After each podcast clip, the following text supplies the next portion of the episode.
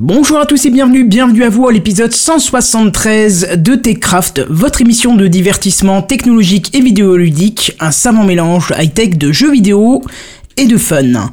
La conf d'Apple, le dernier verre de Vine, l'intelligence artificielle, une imprimante 3D, la conférence Microsoft, le salon du jeu et si on jouait ou encore Emule Paradise, on a tout décortiqué et on vous en parle ce soir dans TechCraft. City présente. TechCraft.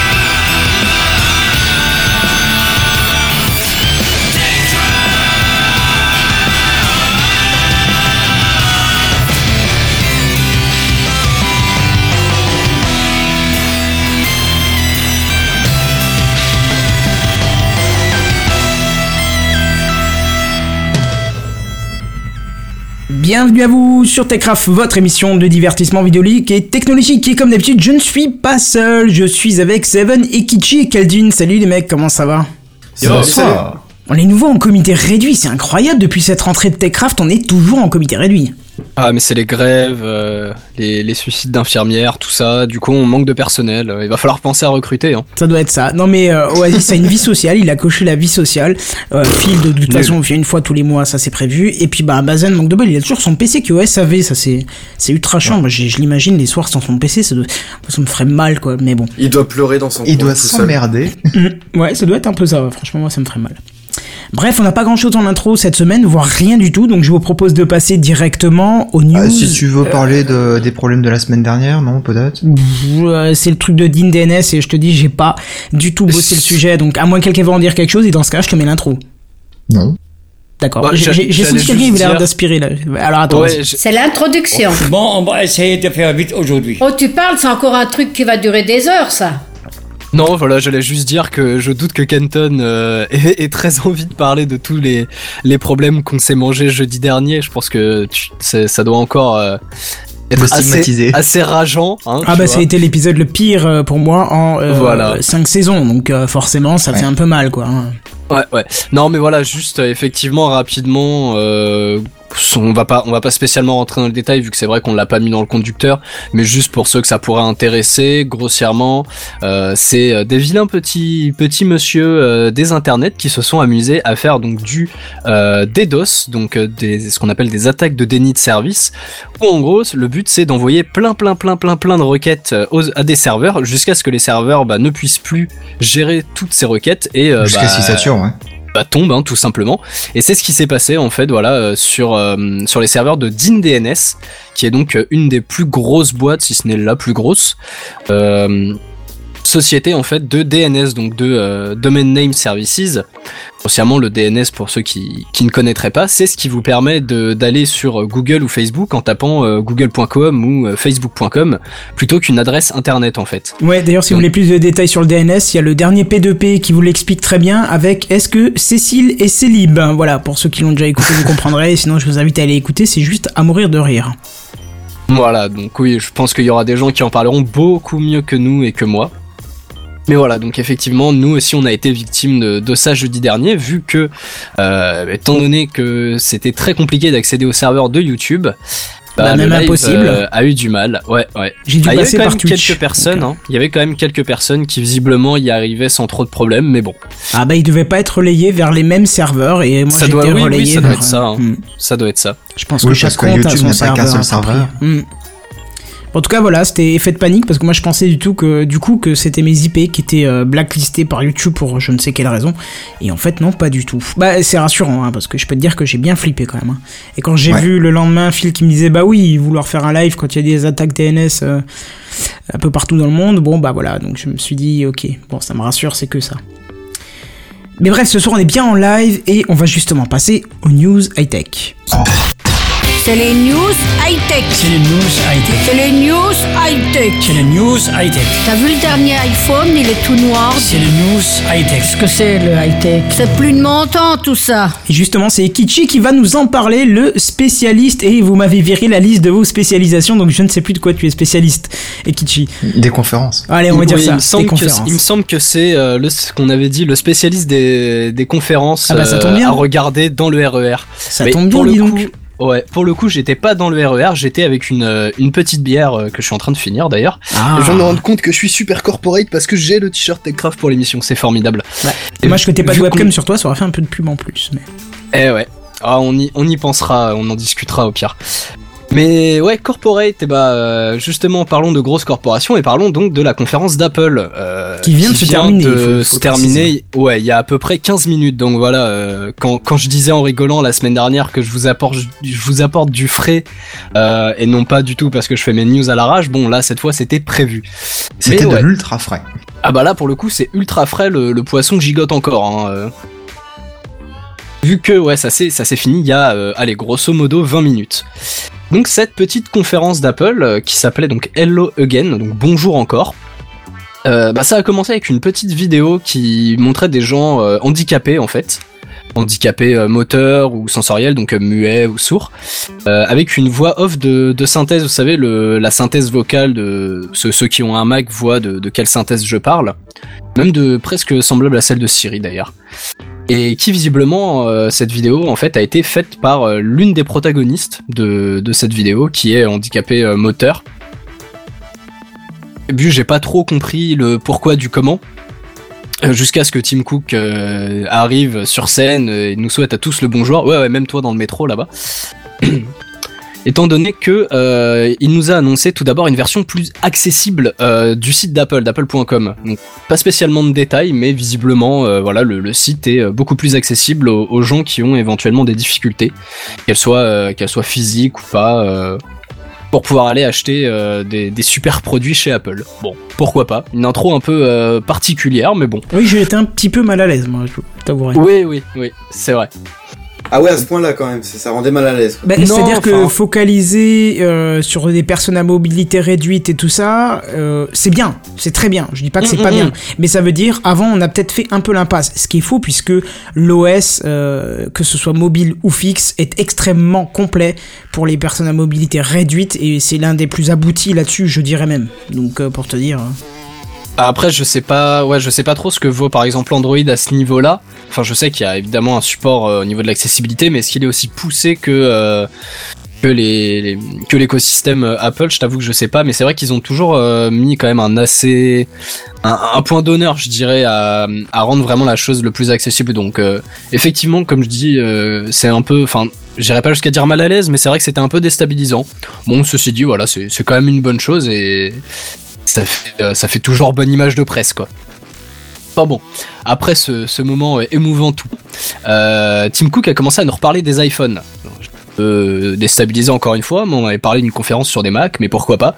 Voilà, ça nous reparle des iPhones, euh, que le, le dernier iPhone il est super bien, il y a tout plein de gens qui l'aiment, tout ça. Est-ce Euh, que c'est pas le best ever? Ah, c'est le best forcément, iPhone bah, bien sûr. ever. Jusqu'à l'année prochaine. Euh, on a eu euh, un petit promo aussi de, l'appareil photo du, du 7 euh, ou du 7 Plus, on sait pas. Bon, je suppose que c'est le 7 Plus, hein, avec des jolies photos envoyées par des possesseurs d'iPhone. Donc je sais pas, peut-être qu'ils impriment les photos, qu'ils les envoient par courrier à Apple pour dire tiens, vas-y, prends ça pour ta conférence. J'ai pas trop. Ouais, bon. Euh, Blablabla, iOS, euh, la petite pique sur Android au passage euh, sur le déploiement de, des versions, c'est cadeau. Enfin bon. On nous a reparlé voilà grossièrement de l'iPhone, mais rien de très très intéressant. hein. C'est du, blabla habituel, on va dire, dans, dans le début des conférences Apple. On a Apple Pay qui est arrivé récemment au Japon. ainsi que Transit, la fonction transport en commun de Maps, elle aussi au Japon. Donc c'est plutôt c'est plutôt sympa. Euh, Il y a certaines personnes euh, dans dans cette émission qui pourront confirmer que avoir Apple Pay, étant donné que tout est euh, numérisé par carte, etc. Là-bas, c'est plutôt cool. Pas du tout. Hein? Pas du tout. Comment ça, pas du tout? Bah là-bas, tout, euh, tout tu, tu le payes en espèces en fait. Tu le payes pas par carte. C'est très rare que tu te serves d'une carte bleue là-bas. Ah bon? Ouais. Ah bah mais bah mais à culpa alors. C'est raté, c'est dommage. Ouais ouais. Lame. Ah moi qui les pensais vraiment dans le futur jusqu'au bout. Mais par contre, le principe d'avoir les transports en commun, euh, ça, en fait, ça fait quelques années qu'ils ont des systèmes équivalents là-bas. Oui, mais maintenant ils pourront le faire directement sur Maps, tu sais, cette application super utilisée. Euh, non. Autant pour moi. Ben, nous, honnêtement, on l'utilise euh, beaucoup, mais là-bas, je suis pas sûr qu'ils utilisent tant que ça en fait. Parce que Euh, ouais, ils ont des systèmes comme euh, Hyper euh, Hyperdia, je crois, qui euh, qui répertorie euh, tous les trains, absolument tous les trains à la seconde près, euh, qui te dit quel, non, mais je me, euh, quel je me doute qu'ils ont déjà euh, des, ils ont déjà des services euh, qui sont déjà en place, quoi, et un peu plus Ouais. performants que euh, l'application SNCF. Hein. Bah, Ouais, disons que comme les trains pas sont à compliqué. l'heure, inquiète. Euh, De toute façon, c'est pas compliqué. Oui, voilà. comme les trains sont à l'heure, au moins ils savent exactement que l'appli elle donnera la bonne heure euh, du train, tu vois. Bah après, euh, pour le coup, transit, c'est beaucoup, enfin c'est c'est plus pour le côté itinéraire que horaire en fait. Mhm. Style, euh, je suis à un point A, je veux me rendre à un point B en utilisant les transports en commun. Comment je vais faire euh, Quel est le chemin le plus optimisé euh, Quel métro Quel bus Etc. Quoi. Enfin, Mhm. de, mé- de mémoire, quand, quand Transit avait été annoncé euh, sur Maps, c'était dans cette optique-là, quoi.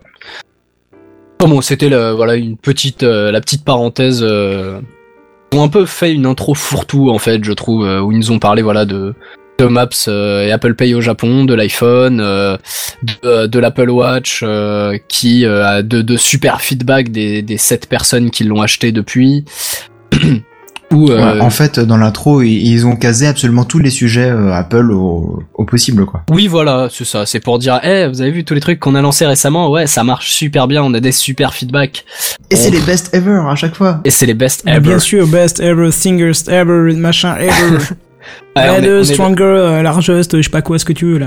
Tu, tu te fais les Daft Punk, ça fait le même, euh, le même système. C'est ça, ouais, voilà. Kenton qui a, qui a Harder, regardé la conférence euh, a pu a pu confirmer, je pense, qu'il y a eu beaucoup de d'adjectifs euh, positifs en best, etc. Quoi. Ouais, je trouve ça un peu lourd à force. Ouais, ouais, c'est. Enfin, moi, je le prends sur le ter- sur le sur le sens ce de l'humour. C'est un running gag, mais c'est vrai que ça peut éventuellement devenir chiant. quoi. Il faudrait compter les beautiful en fait euh, dans, dans la Oh. conf et là, euh, je pense qu'il y a moyen de faire des high scores. hein. Je pense que pour la prochaine conférence, je ferai un bingo.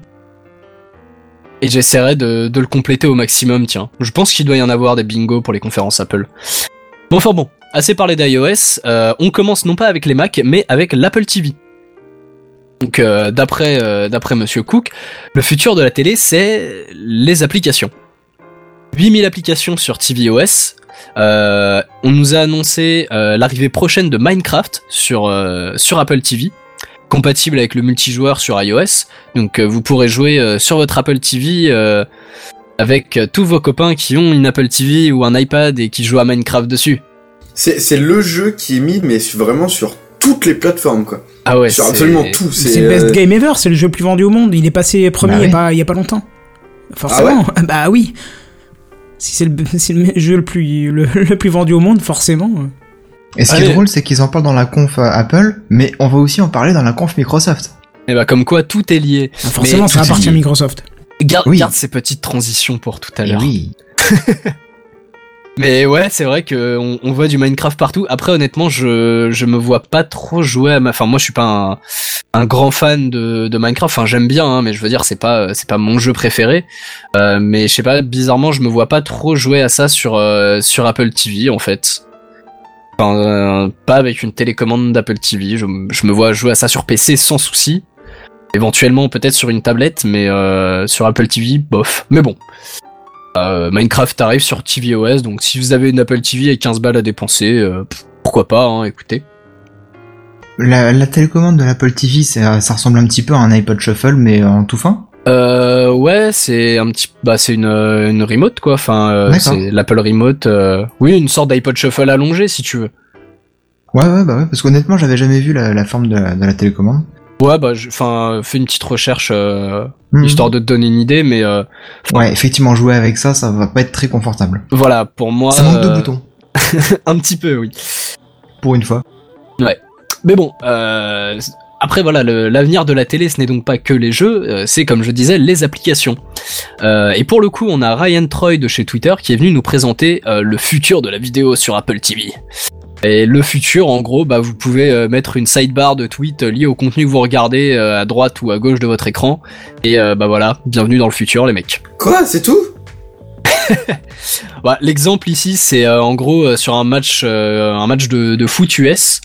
Euh, le mec en fait avait une euh, une barre euh, à droite, un petit peu comme le centre de notification en fait, euh, qui avait, euh, enfin qui, qui faisait défiler des, des tweets.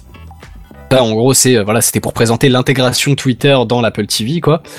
Euh, Il y avait des tweets qui défilaient avec, euh, bah, en rapport en tout cas, donc je sais pas si c'était sur un système de hashtag ou de mots clés de manière plus générale mais sur des, des comptes qui parlaient du, match qui se déroulait. Il y a un moment où il s'est dit ouais euh, voilà je voudrais répondre à, ce tweet. Là j'ai eu un gros moment de peur à me dire oh putain ils vont nous ressortir un clavier virtuel complètement dégueulasse qui vont va prendre un tiers de la télé. Non Dieu merci ça va. euh, on peut sélectionner le tweet et l'envoyer sur son iPhone ou son iPad pour y répondre. Bon euh, c'est intéressant. Après, pour ma part, ça m'intéresse pas du tout dans le sens où c'est pas du tout comme ça que je consomme du média. Euh, après, enfin, je sais que le, le marché au niveau États-Unis est, est quand même assez différent du nôtre sur la sur la télévision, donc euh, ça peut peut-être euh, intéresser des gens. Pourquoi pas? Je sais pas, je sais pas vous. euh, Est-ce que ça vous intéresserait de, de regarder un, un match de votre équipe préférée ou peut-être une série en live et d'avoir un flux Twitter sur le côté? Moi, j'ai juste envie de déjà de te dire parce que tu me parles de télé. La télé. Oui, bah voilà, ça c'est c'est plus que cadeau.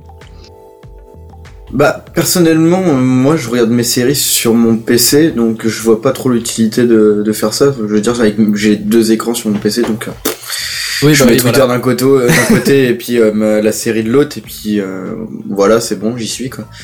Ah et bah puis oui, vu que de toute façon, je regarde jamais mes séries en live à la télévision, je ne regarde pas la télé. Non, en fait, non, j'en ai absolument aucune utilité. Bon, je me, je me doutais que, que la question allait être assez difficile, euh, vu qu'on n'est pas vraiment dans, dans la cible, je pense, de, de ce genre de produit. Mais bon. Après, euh, voilà, peut-être que, que ça peut, ça peut intéresser des gens d'avoir un flux Twitter euh, constamment à côté. Enfin, moi perso, ce qui me dérange, c'est que du coup, ça te prend une partie de ton écran, mais bon. Pourquoi pas? Enfin, c'est une, euh, une des nombreuses nouveautés, euh, en tout cas prévues euh, niveau de, de l'Apple TV. Je- Ouais, c'est pas dingue. hein. on- Nous, Oui. on n'est pas les bons clients, encore une fois. Oui, nous, voilà, en France, ça. on a nos box, on a des offres qui sont euh, extrêmement bonnes par rapport au reste du monde. Ouais, ouais. Bah surtout par rapport aux États-Unis, en fait. Oui, voilà, c'est Ils ça. n'ont où pas eux, du par tout contre, de- ouais, ils ont pas de de ce play. type-là, et, et du coup, ils payent un bras pour avoir les chaînes de télé. Je sais que même au Canada, c'est le cas où je sais que Matt, qui fait aussi du podcast, euh, et pas Matt Podcast, l'autre connard de la télé, mais, mais, euh, Matt qui fait partie de, de, qui faisait partie de Nip Life et de Relife maintenant et de de l'Eclectic Show en parle en disant que pour lui ça lui coûtait un bras par mois il- je crois qu'il est près de la centaine de dollars par mois donc euh, Ouais, et puis Ouais, la télé voilà. euh, publique là-bas, c'est c'est des pubs toutes les 30 secondes pratiquement. donc, oui euh, ignoble tu- C'est c'est c'est horrible pour regarder. quoi. Ouais, non, mais après voilà, c'est pour ça que tout à l'heure je disais que le, le marché, euh, le marché américain, enfin États-Unis en tout cas, est très très différent de de ce que nous on a. Donc effectivement, ça nous touche moins. Et nous, en tout cas pour les animateurs là, euh, encore moins vu qu'on on consomme très peu, voire pas de télé.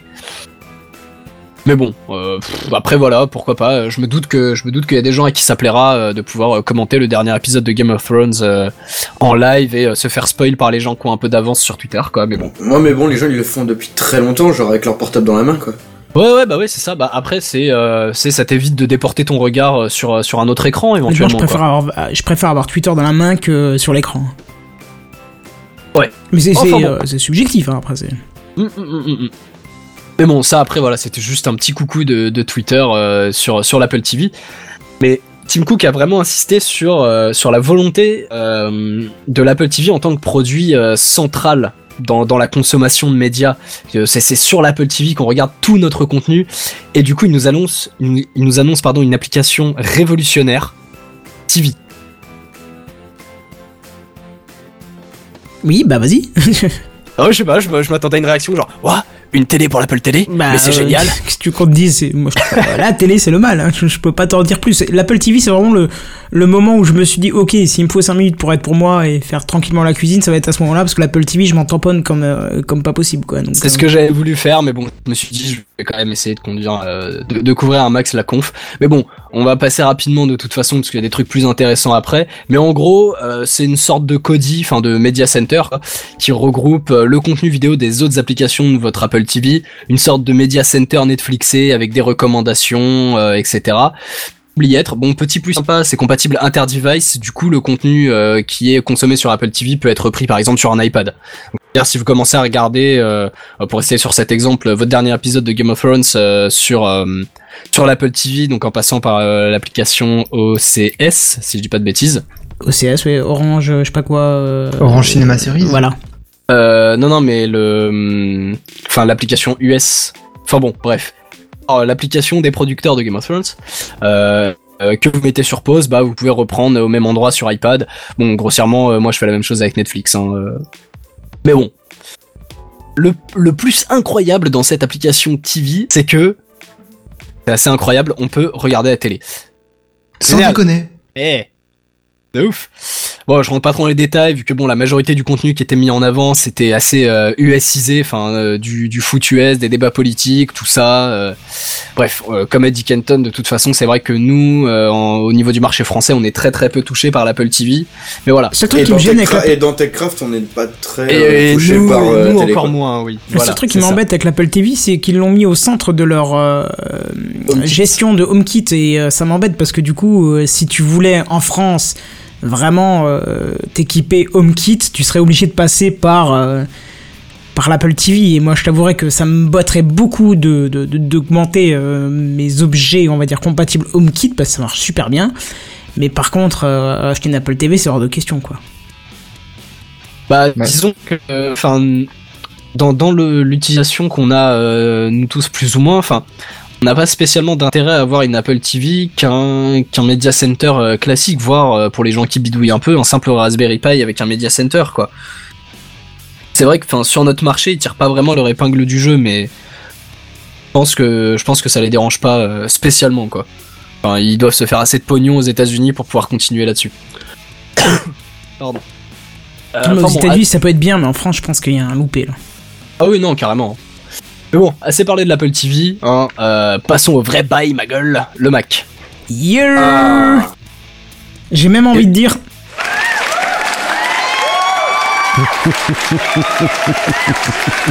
Mais après, quand on va parler du prix, ça va plutôt. euh, j'ai Ouais, pas de truc en accord en fait, c'est ça. J'ai.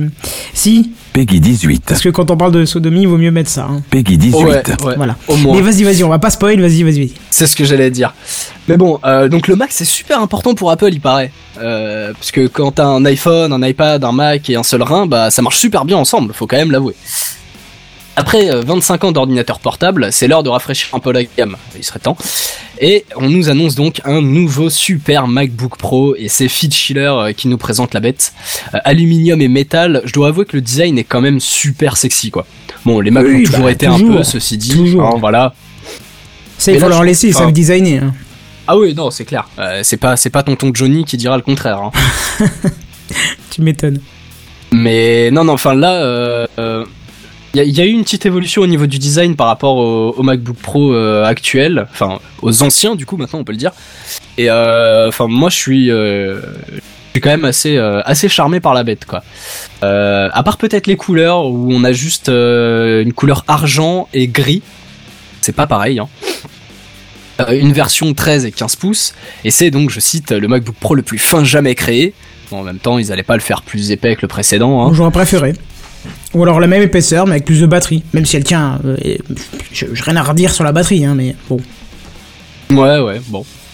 Euh, le trackpad euh, équipé comme son, son grand frère du Force Touch, bien entendu.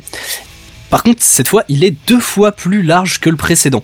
C'est-à-dire que pour ceux qui ont un, un MacBook Pro ou même un MacBook de manière générale, bah, vous regardez votre trackpad, vous le mettez euh, x2 et vous avez une idée du prochain trackpad. Mais c'est énorme. Ouais. Euh, oui, surtout une fois que t'as testé un, un- un trackpad de chez Apple, euh, c'est énorme, comme tu dis. Parce que c'est tellement... Tu peux, tu peux travailler toute une journée dessus. T'as pas besoin de souris, quoi. C'est... Ah ouais, non, non, clairement. hein, euh, le, enfin, moi, ça, ça me dérange absolument pas d'avoir un trackpad deux fois plus large. hein, euh. Enfin, il est, il est tellement stylé que c'est, au contraire, c'est. Il y a peut-être un inconvénient à ça quand même, c'est que du coup quand tu veux taper du texte, tu vas, tu risques de bouger la souris euh, Non, non, non, en même non, temps, non Non, non, Non, il détecte que c'est pas le doigt. Je sais pas comment, mais il détecte que c'est pas le doigt. T'auras jamais euh, la souris qui bouge quand tu mets ton, ta paume ou machin. Non, non. Oh, Ah ça ouais? m'est peut-être arrivé une ou deux Ah ouais? fois en trois ans. Quoi. Ouf. Ouf, faut Ouais, que tu contactes Apple, ils va. résoudre le problème. Ouais, non, mais honnêtement, c'est pas spécialement, euh, c'est pas spécialement gênant et. Enfin, franchement, euh, deux fois en trois ans, euh, je veux dire, voilà, quoi, je m'en fous. ouais. Parce que Mon honnêtement, curseur euh, qui bouge un peu, je vais pas mourir, quoi. honnêtement, moi ça m'arrive à peu près deux ou trois fois par jour, le- les jours où j'utilise le, le clavier, et le trackpad de, de, de base de mon PC portable, quoi. Je te confirme, je pose la paume. Merde, par contre, cliquer, oui, ça marche. Mais je Ah bah pose oui. la paume et je bouge, la souris ne bouge pas. Je pose le doigt, la souris bouge. Mais la paume, ça ne bouge pas. Il doit détecter euh, sûrement Ouais, la il y a- largeur il y a de un pression. palm euh, detection euh, qui est, qui est assez Peut-être bien pas le même courant qui passe. euh, Je sais pas, mais en tout cas, oui, la, la paume, euh, même. Alors, par contre, étonnamment, si je pose l'entièreté de la paume, il commence à y avoir quelques petits mouvements et encore, c'est pas Oui, le non, mais moment de voilà, la souris. ça. Mais euh, tu, tu voilà, vois que ça bouge, pour, mais quoi. ça te dérange absolument pas, quoi. Donc, vas-y, continue, Kichi. Ouais, donc euh, voilà, un joli trackpad, Euh, un tout nouveau clavier aussi, euh, avec euh, voilà des super, euh, des super mécaniques de clavier, tout ça, tout ça. Euh, bon, en mettant de, de côté le, le marketing et, euh, et les pseudo justifications du, du prix qu'on annoncera tout à l'heure, euh, les touches sont beaucoup plus larges en fait que hum, que le clavier des, des précédents MacBook. Enfin, je regardais, je regardais le la vidéo et, euh, et mon clavier. Et c'est vrai que les touches sont beaucoup plus larges, mais ça me ça me choque pas spécialement.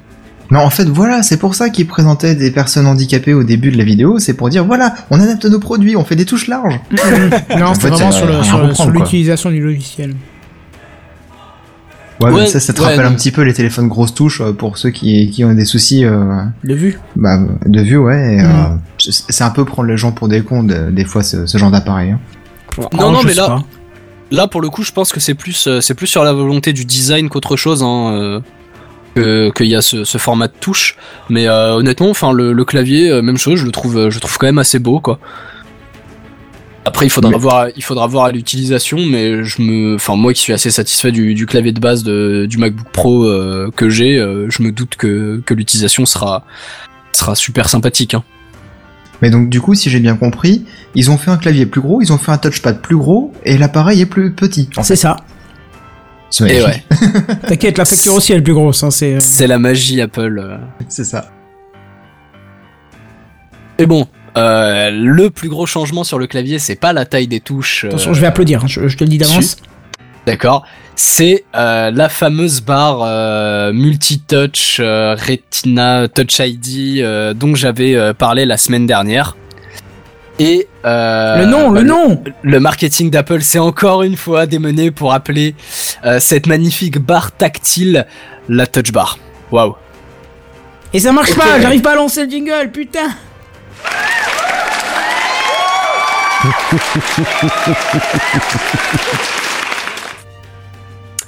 Bon, pour faire simple, c'est donc une barre tactile de menu contextuel. hein. Euh, je vais pas rentrer dans les détails comme Apple l'a fait à mettre 60% en moyenne, je dirais, de, du temps de la conférence Ah oui, sur oui. cette touch bar. Parce que clairement, on a eu le droit quasiment qu'à ça, quoi. Et euh, même si, ok, je trouve le truc super sympa, hein, Ah oui, c'est génial. mais non, enfin, nous fait pas des démos de toutes les applis, quoi. Merde. En- gros, voilà. euh, adieu les touches fonctions. Encore que vous pourrez, euh, vous pourrez les retrouver euh, sur cette touch bar en, naviguant avec les menus. Mais euh, vous allez avoir voilà des, petits raccourcis qui vont qui vont changer en fonction de du logiciel ou du type de contenu que vous avez affiché à l'écran. Donc par exemple, si vous êtes en train de faire de la saisie, vous allez avoir les ah comment s'appelle le QuickType qui est présent sur les claviers euh, iOS, donc les, les recommandations de, de mots, de texte. que vous avez de toute façon sur la plupart des, des claviers de smartphone maintenant, hein, bah, vous allez avoir ça d'affiché euh, dans la touch bar. Si vous consommez du média, donc par exemple un film, bah, vous allez avoir tout simplement les boutons de play, pause, de contrôle de volume, etc. Euh, sur Photoshop, euh, après j'ai un peu zappé sur le- l'exemple qu'il y Bah, avait de, pareil. de Photoshop. Pareil, c'est le moment où j'ai zappé. Je me suis dit merde, ah, j'espère que tu. Et en fait, Bah en gros, enfin voilà, même chose. Vous allez avoir euh, des, des raccourcis Photoshop, euh, ce qui vous évite d'aller chercher euh, dans euh, un, un sous sous sous sous sous menu pour une option. Bah peut-être que euh, voilà, avec euh, avec l'intelligence suprême de macOS, on va vous proposer un choix pertinent. Je mettrai sous silence la partie emoji, hein, parce qu'on parle quand même d'un MacBook Pro, donc c'est-à-dire qu'avoir euh, une liste euh, incroyable d'emojis pour pouvoir répondre à mes iMessage, moi perso je m'en tape un peu. par contre, Mais- ce que j'ai bien aimé, c'est c'est la que. fonctionnalité la plus importante. Non, non, mais par contre, ce que j'ai bien aimé, c'est qu'effectivement, quand tu as le pack euh, iPhone et, euh, et MacBook Pro, euh, si ton si ton téléphone sonne, euh, tu peux répondre avec cette barre. Oui, Tu vois, ça s'affiche dedans, ça, je trouve ça avec, mignon, euh, Avec Endoff, euh, effectivement, qui est là depuis, euh, je crois, un, un- un peu plus d'un an maintenant, euh, Mhm. Continuity et Endoff. Ouais, qui était euh, avec l'iPhone 6, il me semble. Qui, qui est excellent. hein, il 6. faut dire, c'est excellent. hein. Moi, je l'utilise Ah ouais, constamment et c'est juste euh, pff, indescriptible tellement c'est bien, quoi. Ah non, je suis d'accord. Enfin, moi qui avais un iPhone avant, euh, c'est vrai que je m'en, servais assez souvent, c'est plutôt cool. Mais euh, oui, effectivement, donc euh, la touch bar vous affichera le bouton d'appel ou de raccrochage. Enfin, ou le bouton pour raccrocher, ce sera plus simple. Enfin voilà, on a vraiment une barre, contextuelle qui va, euh, s'adapter euh, à votre utilisation. Euh, de plus, la barre est quand même personnalisable. C'est-à-dire que sur le, enfin l'exemple qui a été mis, c'était sur le Finder le- l'explorateur de, fichiers de macOS, vous avez la possibilité en fait, en allant fouiller dans, quelques paramètres, de pouvoir glisser, déposer en fait sur la barre. Et on a, on a presque une, euh, une impression d'extension de l'écran en fait au niveau du glisser déposer. C'est-à-dire qu'en prenant une icône euh, sur votre écran, l'écran du, du Mac, vous allez la glisser déposer sur la barre, donc en sortant de l'écran, et elle va, elle va arriver en fait dans la barre. Je- bon, c'était un petit effet waouh, pas forcément ouf, mais je trouvais assez, assez mignon le, le truc. Tu veux dire surtout, que ça la souris, tu peux l'amener sur la touch bar, là? Euh, c'est pas vraiment, non, en soi. une une fois- représentation en fait de la touch bar sur ton écran le temps de la personnaliser. D'accord. Ah non non non. Ah, t'as, t'as- ah bon pas dû, t'as pas dû voir ce passage alors. Ah d'accord, j'ai dû louper. Je cuisinais en même temps, hein, tu m'excuses. Hein, donc Ah, ouais. Bah pour les pour les gens qui ont un, un dual screen éventuellement, ça, on peut entre guillemets faire la comparaison. C'est-à-dire que si vous prenez une icône sur votre bureau de gauche, on va dire que vous vous la glissez vers l'écran de droite, bah votre votre icône passe sur l'écran de droite. Et bah là c'est la même chose pour euh, pour la touch bar en fait. C'est-à-dire que vous sortez de l'écran et euh, l'icône arrive dans la touch bar en fait. Ah. Classe. Comme je dis, voilà, c'est c'est pas un truc incroyable, mais c'est un petit effet waouh et Apple est très doué pour ça de toute façon. C'est le genre d'effet waouh qu'ils mettent en avant pour te faire avoir envie d'acheter. Alors qu'au final, tu l'utilises deux ça. fois et que t'en as plus rien à branler la troisième. C'est ça. Euh, un gros point à noter quand même euh, pour ceux qui utilisent le MacBook Pro à plusieurs, et c'est vrai que j'ai pas abordé le, sujet avant, mais comme euh, j'en avais parlé jeudi dernier, il y a effectivement un Touch ID sur la droite.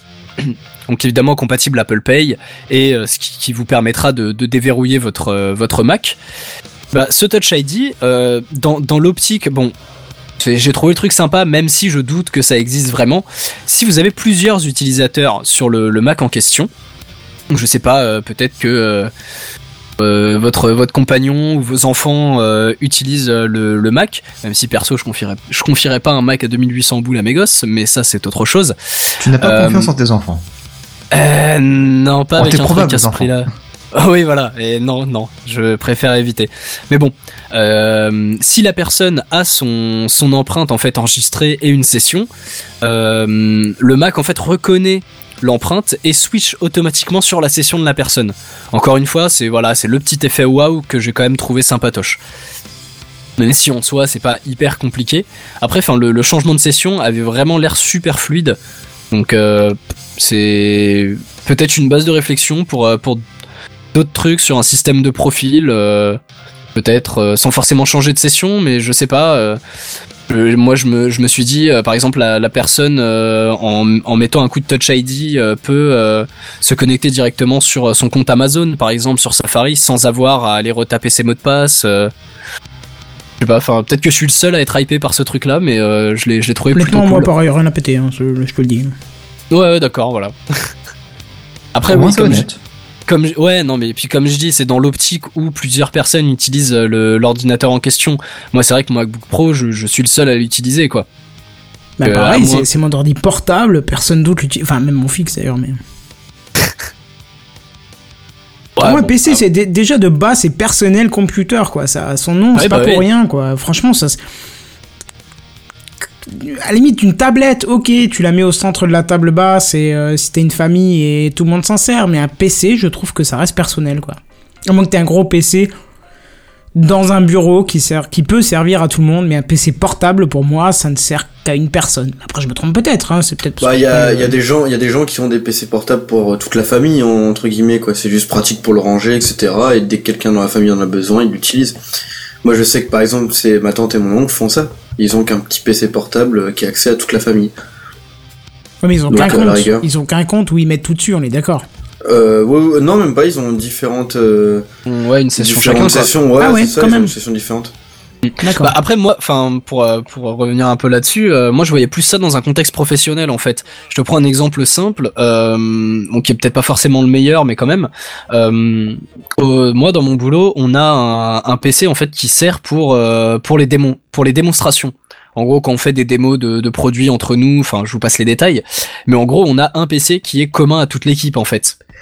C'est vrai que dans cette optique-là, je peux peut-être voir un intérêt sur, euh, bah voilà, euh, moi j'ai, euh, moi en ce moment je travaille sur tel truc, donc j'ai ma session et surtout j'ai euh, mes configurations sur tel logiciel, euh, mes paramètres, mes accès de trucs de machin.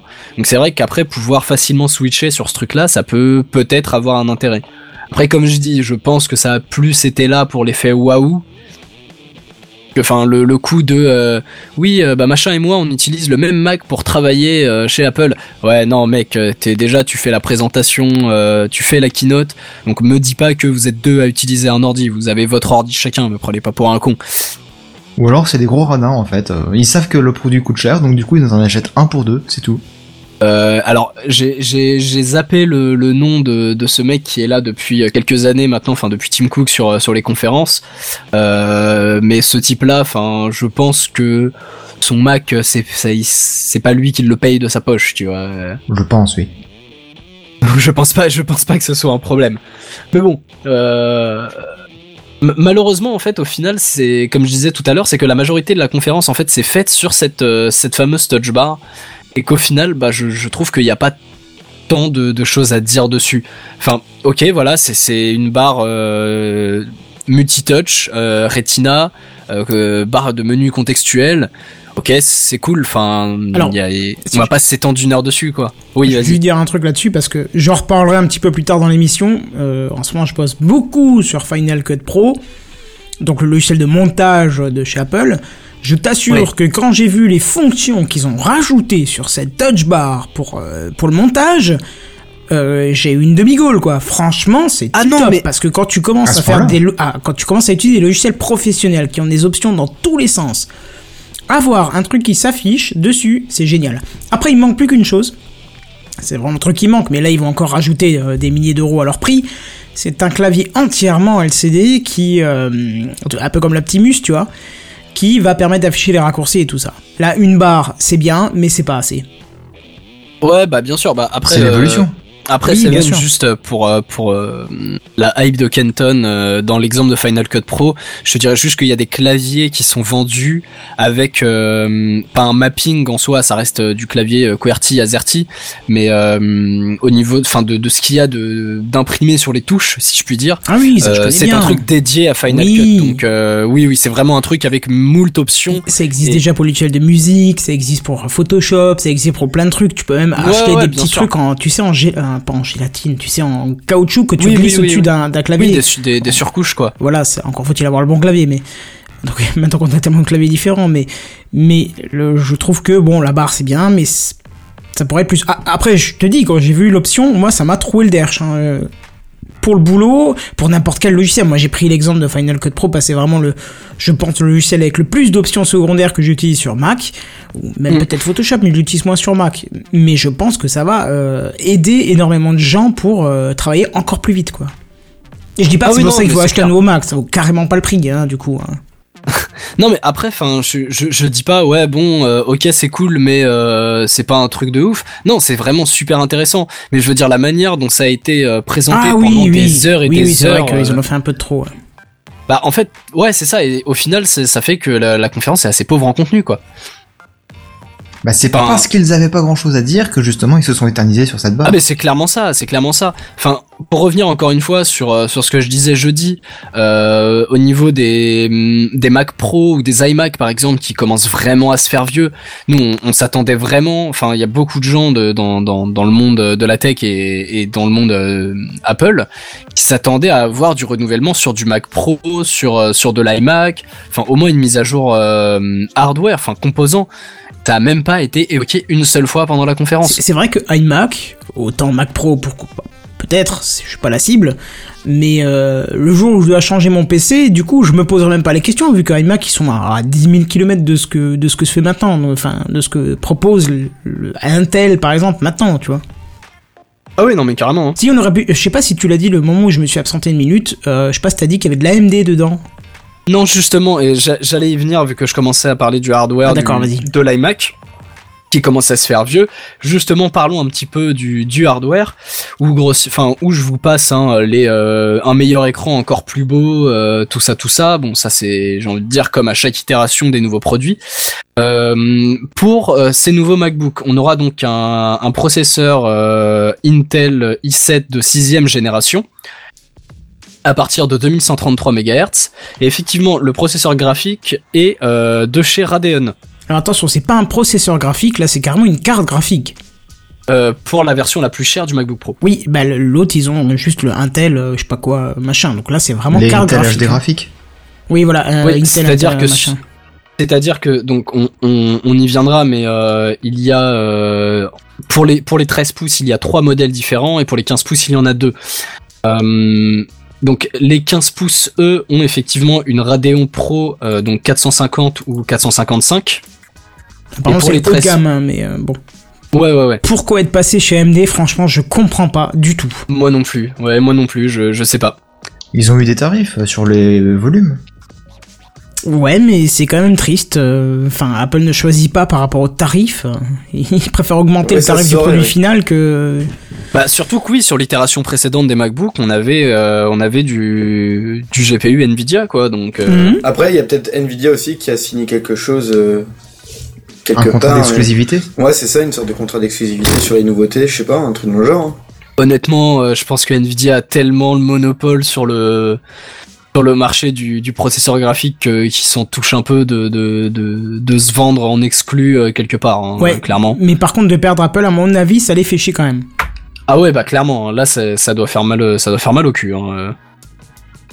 Bon, bah alors patienter la génération d'après pour que Nvidia revienne. Hmm, je suis pas sûr, hein. Ouais, c'est, je sais pas du tout. Mais c'est vrai que ça, ça, enfin, ils en ont pas du tout parlé. Enfin, ils ont juste dit voilà, euh, il y aura euh, des 450 et euh, c'est marre quoi. Enfin, on Nvidia euh, n'a pas du tout été un mot prononcé euh, dans la conférence, donc. euh, Donc je sais pas, je suis, je suis un peu Ouais. sceptique. Pareil, c'est bizarre. Mais bon, pourquoi pas. Attends, la suite Ouais. elle est plus drôle, vas-y, Kichi. Mais, mais nous, nous la doucement. Juste doucement, parce que j'ai pas le, le beurre qu'il faut pour que ça passe mieux. Ouais, non, ah, ça y regarde, est regarde, arrive non mais enfin regarde, j'y vais doucement. C'est pas le prix, on a, hein, un, attends, c'est- on a un super, on a un super SSD, donc en 256 ou en 512 gigas hein, évidemment, Ouais. euh, en PCI Express Jusqu'à, Euh. vas-y, il faut que tu le dises. jusqu'à 2 Tera. Voilà. Est-ce que tu as le prix du 2 Tera? Parce que du coup, euh, le live que j'ai regardé en français, il y a un mec qui s'est amusé à calculer combien ça coûtait sur la machine, le 2 Tera. Alors je vais te dire ça. Alors je, je dirais juste que donc sur le, en prenant le, vu que je suis sur, je suis sur le site d'Apple là euh, actuellement tout de suite, euh, sur la version euh, 15 pouces euh, la plus chère, etc. Donc qui a de base un SSD de 512 Go. Si je veux passer à 1 Tera, il me faudra rajouter la modique somme de 400 dollars.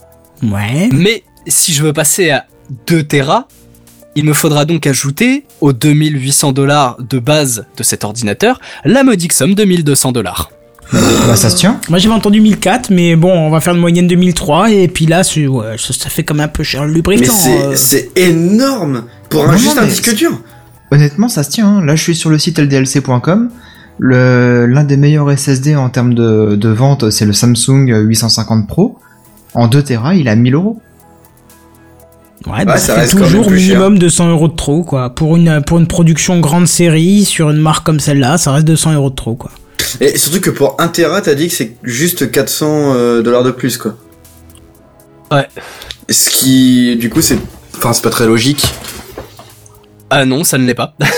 Ça devrait juste coûter, juste, entre guillemets, juste, hein, 800 euros de plus, pas. Alors ça, euh, par contre, c'est pas du tout le, le cas dans la vente de, dans les prix de disques SSD. Hein. C'est c'est pas du tout le cas. Plus tu montes en taille, et on va dire le prix, il est à la Ouais, limite d'être exponentiel, tu vois.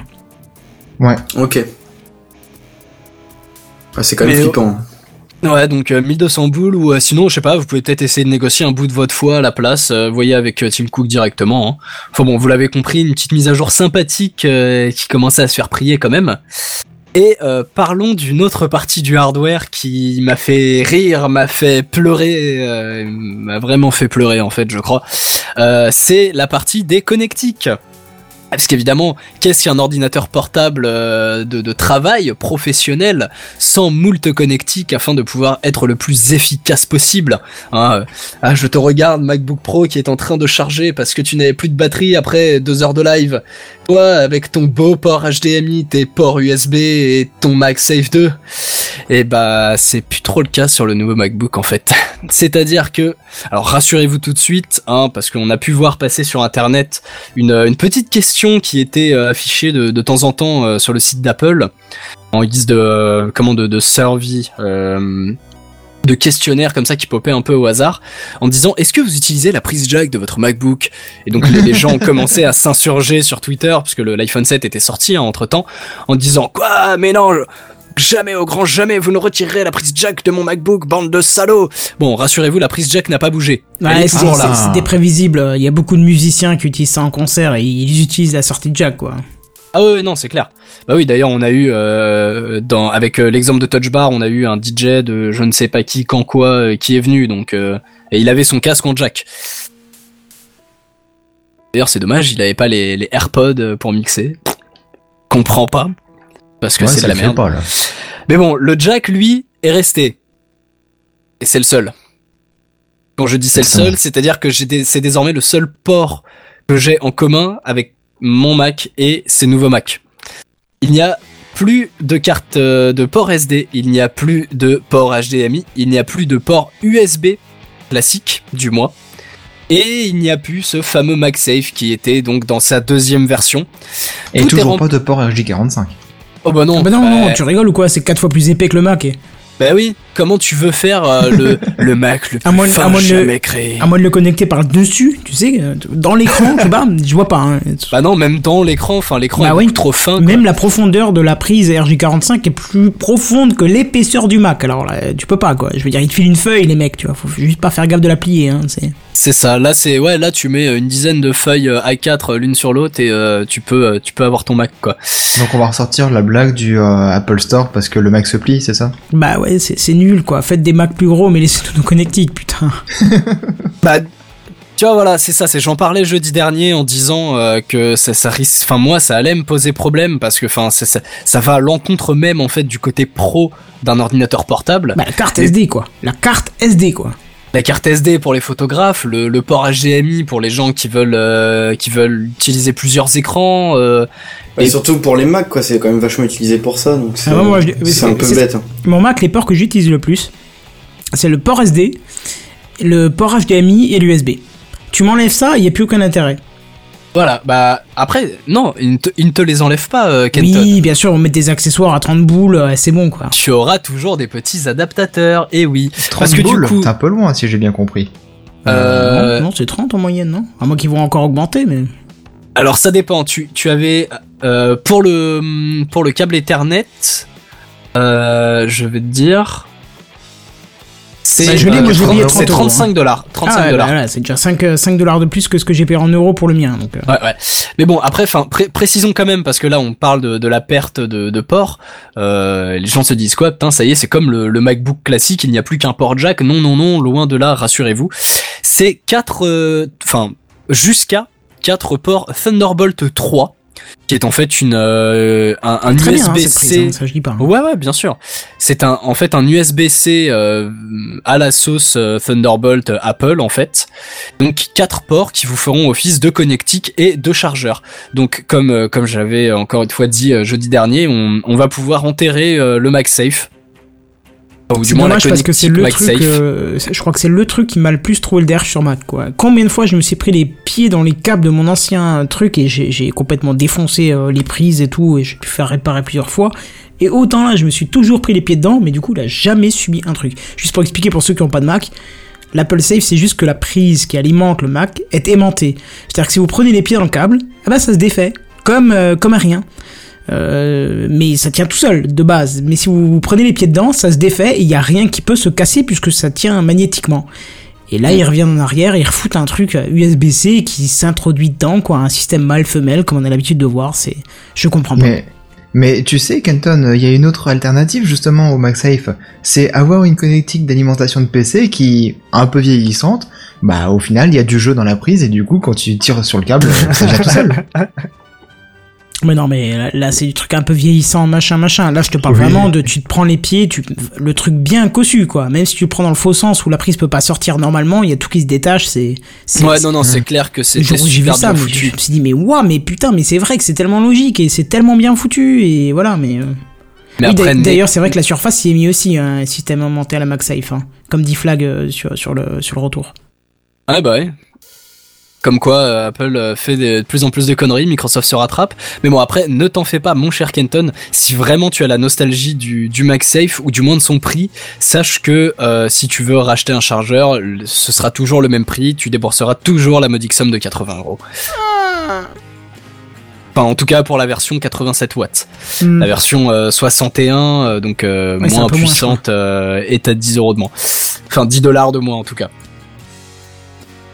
N'empêche Euh, que pour avoir euh, ouvert mon chargeur qui était pété, euh, il y a un sacré paquet d'électronique dedans. Je sais pas ce qu'ils font avec le courant qui pompe sur l'EDF, mais euh, il y a un sacré paquet de trucs dedans euh, par rapport à un transformateur classique. euh, Mais en fait, sur les ton portables. adaptateur, c'est une mini centrale. Ça récupère du 220 et ça le t'en génère du 400 derrière ou? Ah, je sais pas, mais il y a énormément d'électronique. Je ne comprends pas pourquoi il y a tout ça là-dedans, quoi.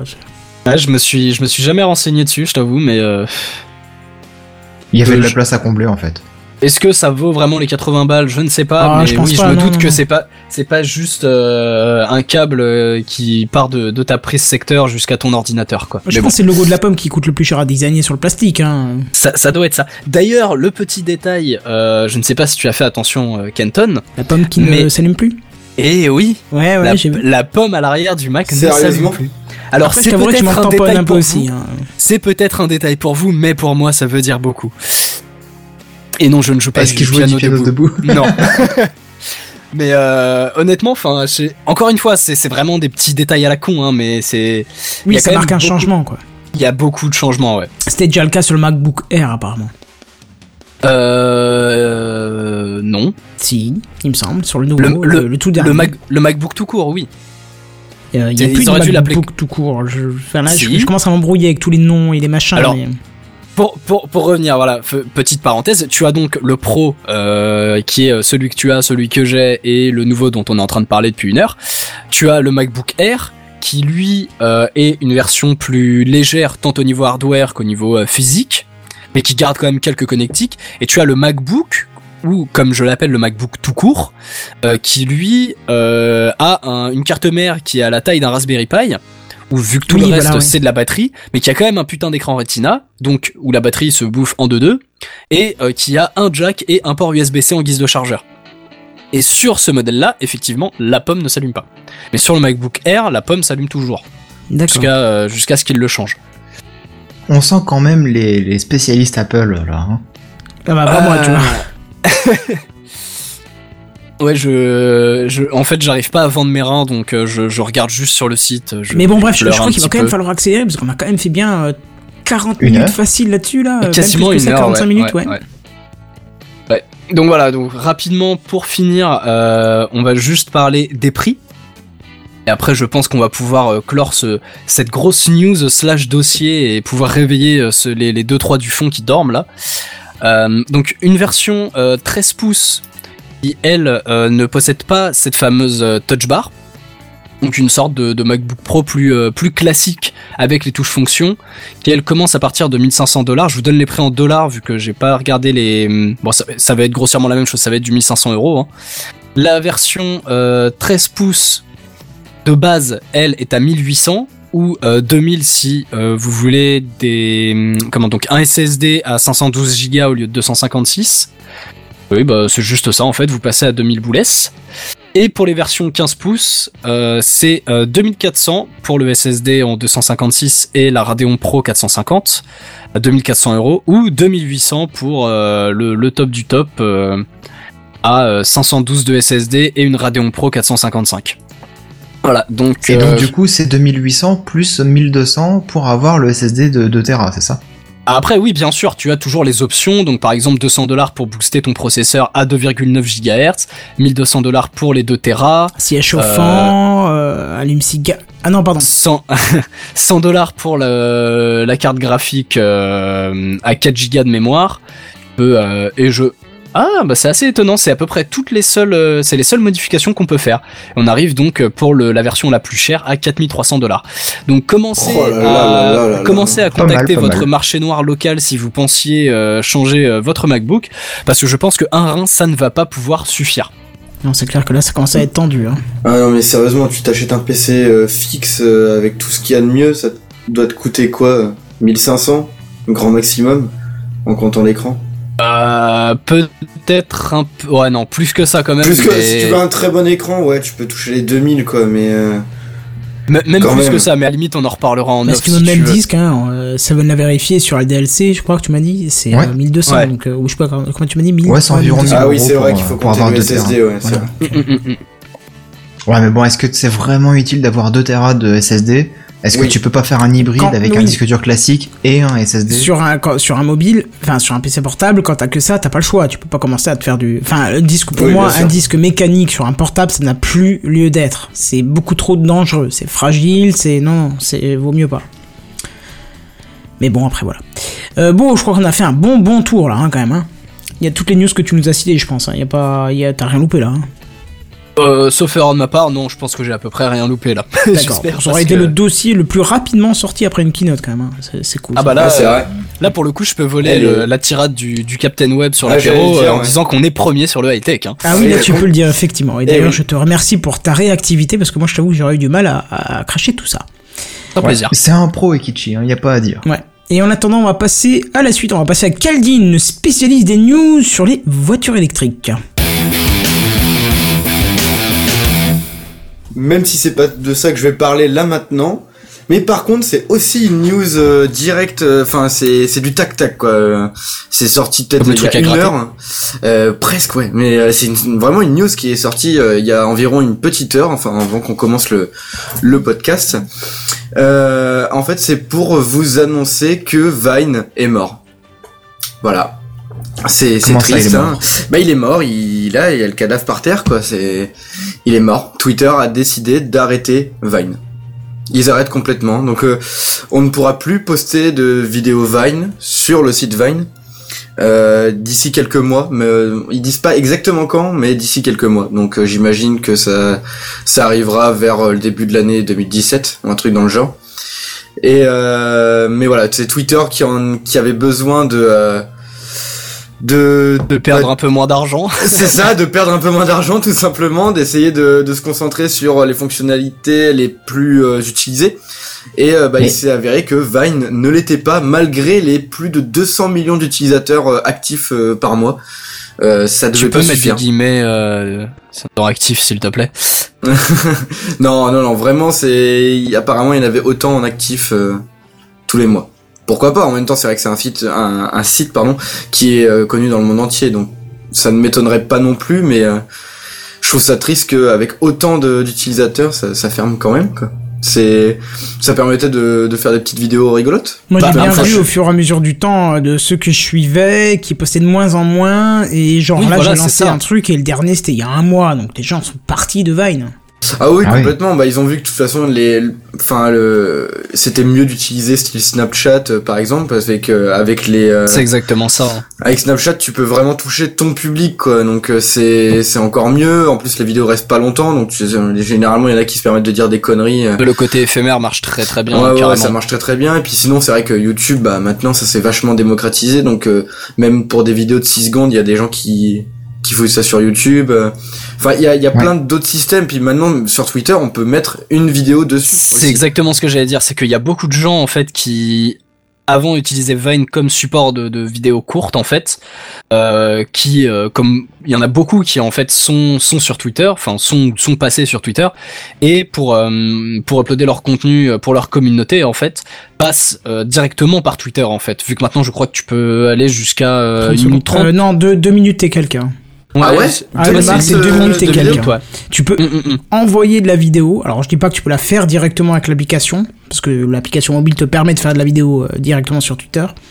Je le sais parce que on on utilise de temps en temps. euh, euh, merde, comment ça marche le, euh, Comment il s'appelle le truc que Phil nous avait parlé, que Jonathan nous avait parlé?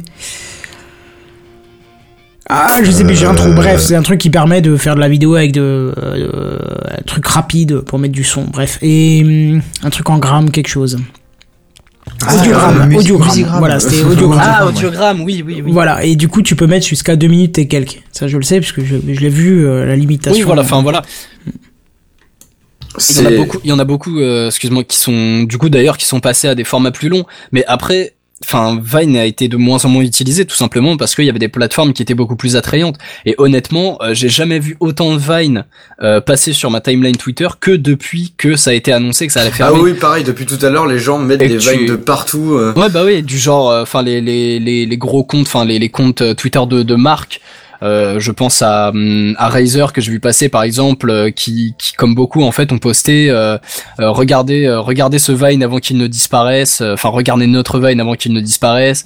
Il y a eu énormément de blagues. Je crois que c'était un mec de Polygon qui a un gros site de, de news de news gaming US où le mec fait un Vine en disant ouais ça y est j'ai quitté mon job je vais passer Viner professionnel.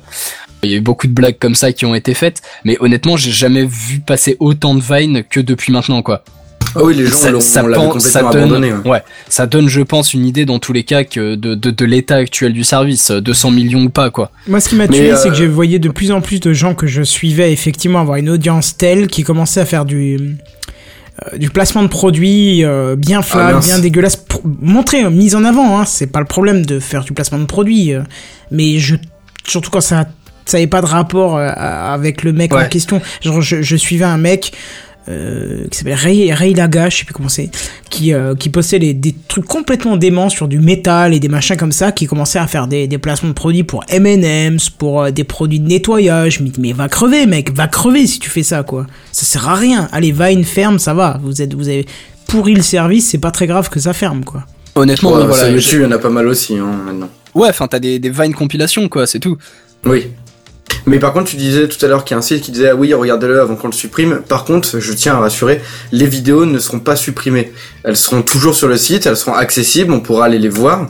C'est juste que on ne pourra plus rien euh, poster, enfin on ne pourra pas utiliser les euh, les fonctionnalités de Vine qui étaient là à l'époque. On pourra juste vraiment visionner les vidéos qui ont déjà été faites sur leur site, mais pas plus que ça. Il devrait faire un petit mix avec Periscope, tu as une fusion des deux services. Ouais, ça peut être une idée. Tu peux essayer de contacter Twitter et leur proposer. Bah, ils ont pas d'argent, donc... Euh... ils ont pas de sous à te donner, de toute façon. donc, euh, Ah, pas de soi donné, ouais, non, mais ça, ils, ont, ils en ont à récupérer chez les investisseurs. Mais par contre, c'est vrai qu'il y a eu une, euh, enfin, une durée de vie assez courte. Hein. Finalement, euh, Vine, c'est, euh, ça s'est créé en 2013, quoi. Ouais, j'allais dire, c'est pas très vieux, hein. Non, ça, ça aura fait 4 ans, quoi. Mais il y a un moment, je trouvais ça très bien, hein, mais ça s'est vite écroulé, en fait, vu, vu, vu le- Ouais, c'est ça. Mais c'est vrai qu'il y avait eu des, il y a eu masse de vidéos qui étaient vraiment très drôles et puis euh, beaucoup de gens qui ont démarré par là. hein. Il y a des, euh, des mecs qui sont maintenant sur YouTube qui avaient, Oui, c'est des- ce que j'allais qui dire. avaient Après, commencé c'est avec Vine. tu as beaucoup de gens qui ont commencé avec Vine et qui, au vu de leur succès, sont passés sur d'autres formats, en fait, et notamment sur YouTube, effectivement. C'est juste dommage de supprimer ce format euh, rapide qui permettait vraiment beaucoup de choses au final. Bah ouais, mais il y a un moment, le truc te coûte de l'argent. euh, et la communauté est pas si active que ça, bah faut faire un choix quoi. C'est ça. Enfin voilà, du coup c'est la petite news euh, entre deux conférences euh, que je tenais à vous Raté. faire. Non, non, c'est très bien, c'est très bien. C'est léger, ça, ça, ça allège le, le truc avant que Seven. Ça, rend joyeux. C'est ça, avant que Seven, notre spécialiste auto, nous parle de l'i- l'intelligence artificielle.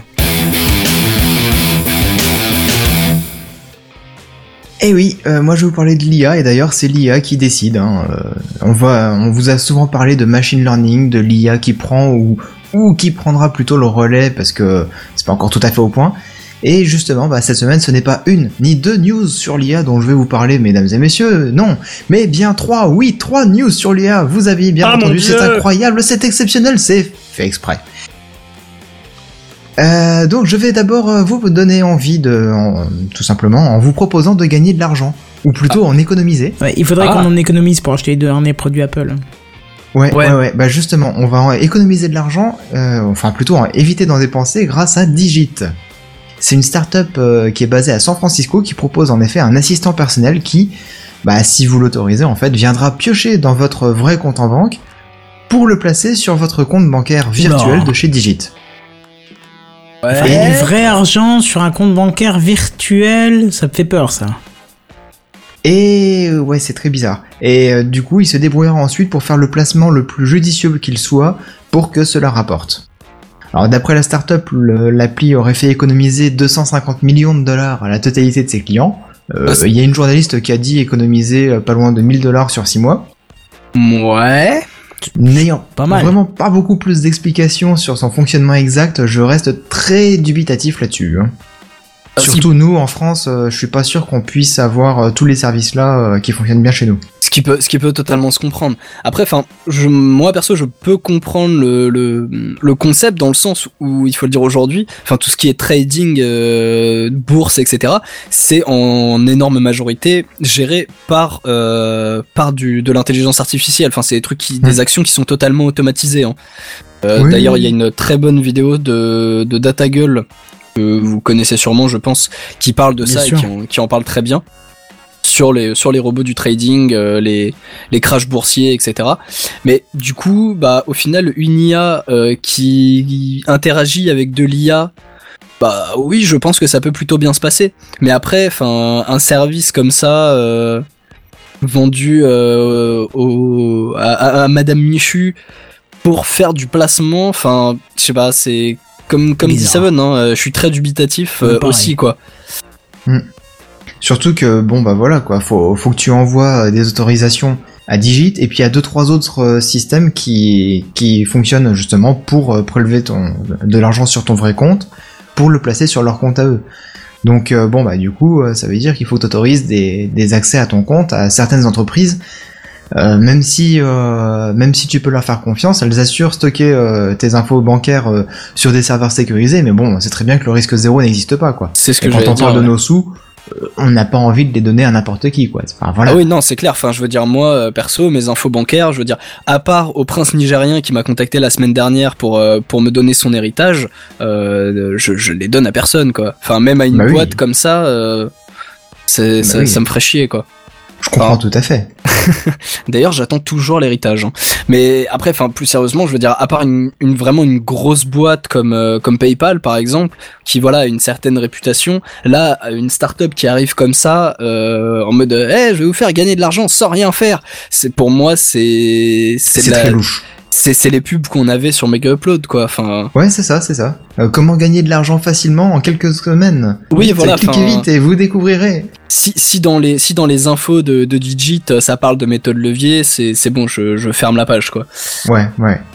Bah, étant donné que tout était en anglais, euh, j'ai pas trop trop creusé le- la question et euh, n'ayant pas eu beaucoup de temps en plus cette semaine, euh, voilà. Je vais je vais aller faire un tour. Mais bon, euh, ouais, si, si t'as envie de- d'en savoir un peu plus, n'hésite pas à creuser avec ton levier justement. Mais Déjà, bon, je, euh, je ne trouve pas le, le site. Peut-être avec Digit Savings. Ah oui.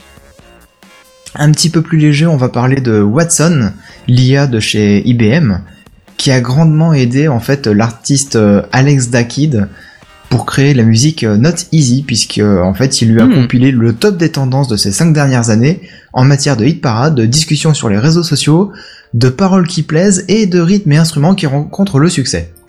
En gros, euh, Watson lui a dit, voilà, tu utilises ces paroles sur ce rythme avec ces instruments-là, et tu devrais faire un tube. Bon, la musique n'est pas dégueulasse, hein. Ouais, c'est très triste. Euh, surtout que Alex Dakid, moi je le connaissais pas du tout avant. Et euh, la musique, bon, elle est pas dégueulasse. Disons qu'elle passerait bien sur un truc type euh, Virgin Radio ou d'autres stations passant de la pop rock, mais rien de transcendant quoi. D'ailleurs, euh, en fait, la presse l'a très très très mal accueillie cette musique en disant qu'elle est trop fade et qu'elle ne propose rien de particulier pour qu'elle soit au hit parade euh, des semaines durant en fait. Bon, c'était c'était pour montrer que le machine learning avec Watson permettait de récupérer des tas d'infos à droite à gauche, de compiler tout ça et de balancer tout ça euh, en quelque chose de relativement simple pour euh, ah tiens je vois que dans les commentaires du chat YouTube il y a quelqu'un de très intelligent. Euh, mais ouais du coup pour sortir une musique bah, qui marche bien mais voilà quoi sans plus. Mais bon, donc Watson se serait trompé dans les goûts à la mode, ou Alex Dakid n'aurait pas su donner ce côté magique qui fait que ça fait plaisir, que ça, que ça donne envie de bouger. Toujours est-il qu'en Angleterre, on se pose pas cette question-là, mais plutôt de savoir comment on peut euh, économiser euh, du travail aux magistrats de la Cour européenne des droits de l'homme grâce à l'IA. Alors juste avant, euh, vu que je suis allé faire un tour sur Digit et actuellement c'est uniquement disponible aux États-Unis. Ouais, bah voilà. Donc euh, du coup, je, je pourrais même pas euh, balancer de l'argent dedans pour vous tenir au courant. Ok. Enfin peut-être Bon. plus tard, mais mais j'en prie, vas-y Ouais, ça, ça devrait venir euh, par la suite, je pense, mais bon. Euh, du coup, ouais, donc euh, on a essayé d'économiser de l'argent. Maintenant, on va essayer d'économiser du travail avec l'IA. Et donc le principe part d'une bonne intention, puisqu'en fait, à la, la Cour européenne des droits de l'homme, la CEDH, hein, ça sera plus rapide, les 47 magistrats se voient devoir juger environ 8500 requêtes en 99, en 1999, et c'est monté à 65 800 requêtes en 2013. Donc le, le nombre de requêtes euh, à faire passer des dossiers devant le- la Cour des droits de l'homme a littéralement explosé quoi. Et ils sont toujours 47 les bonhommes. Ça fait à peu près 180, ouais, grossièrement 180 euh, requêtes par jour.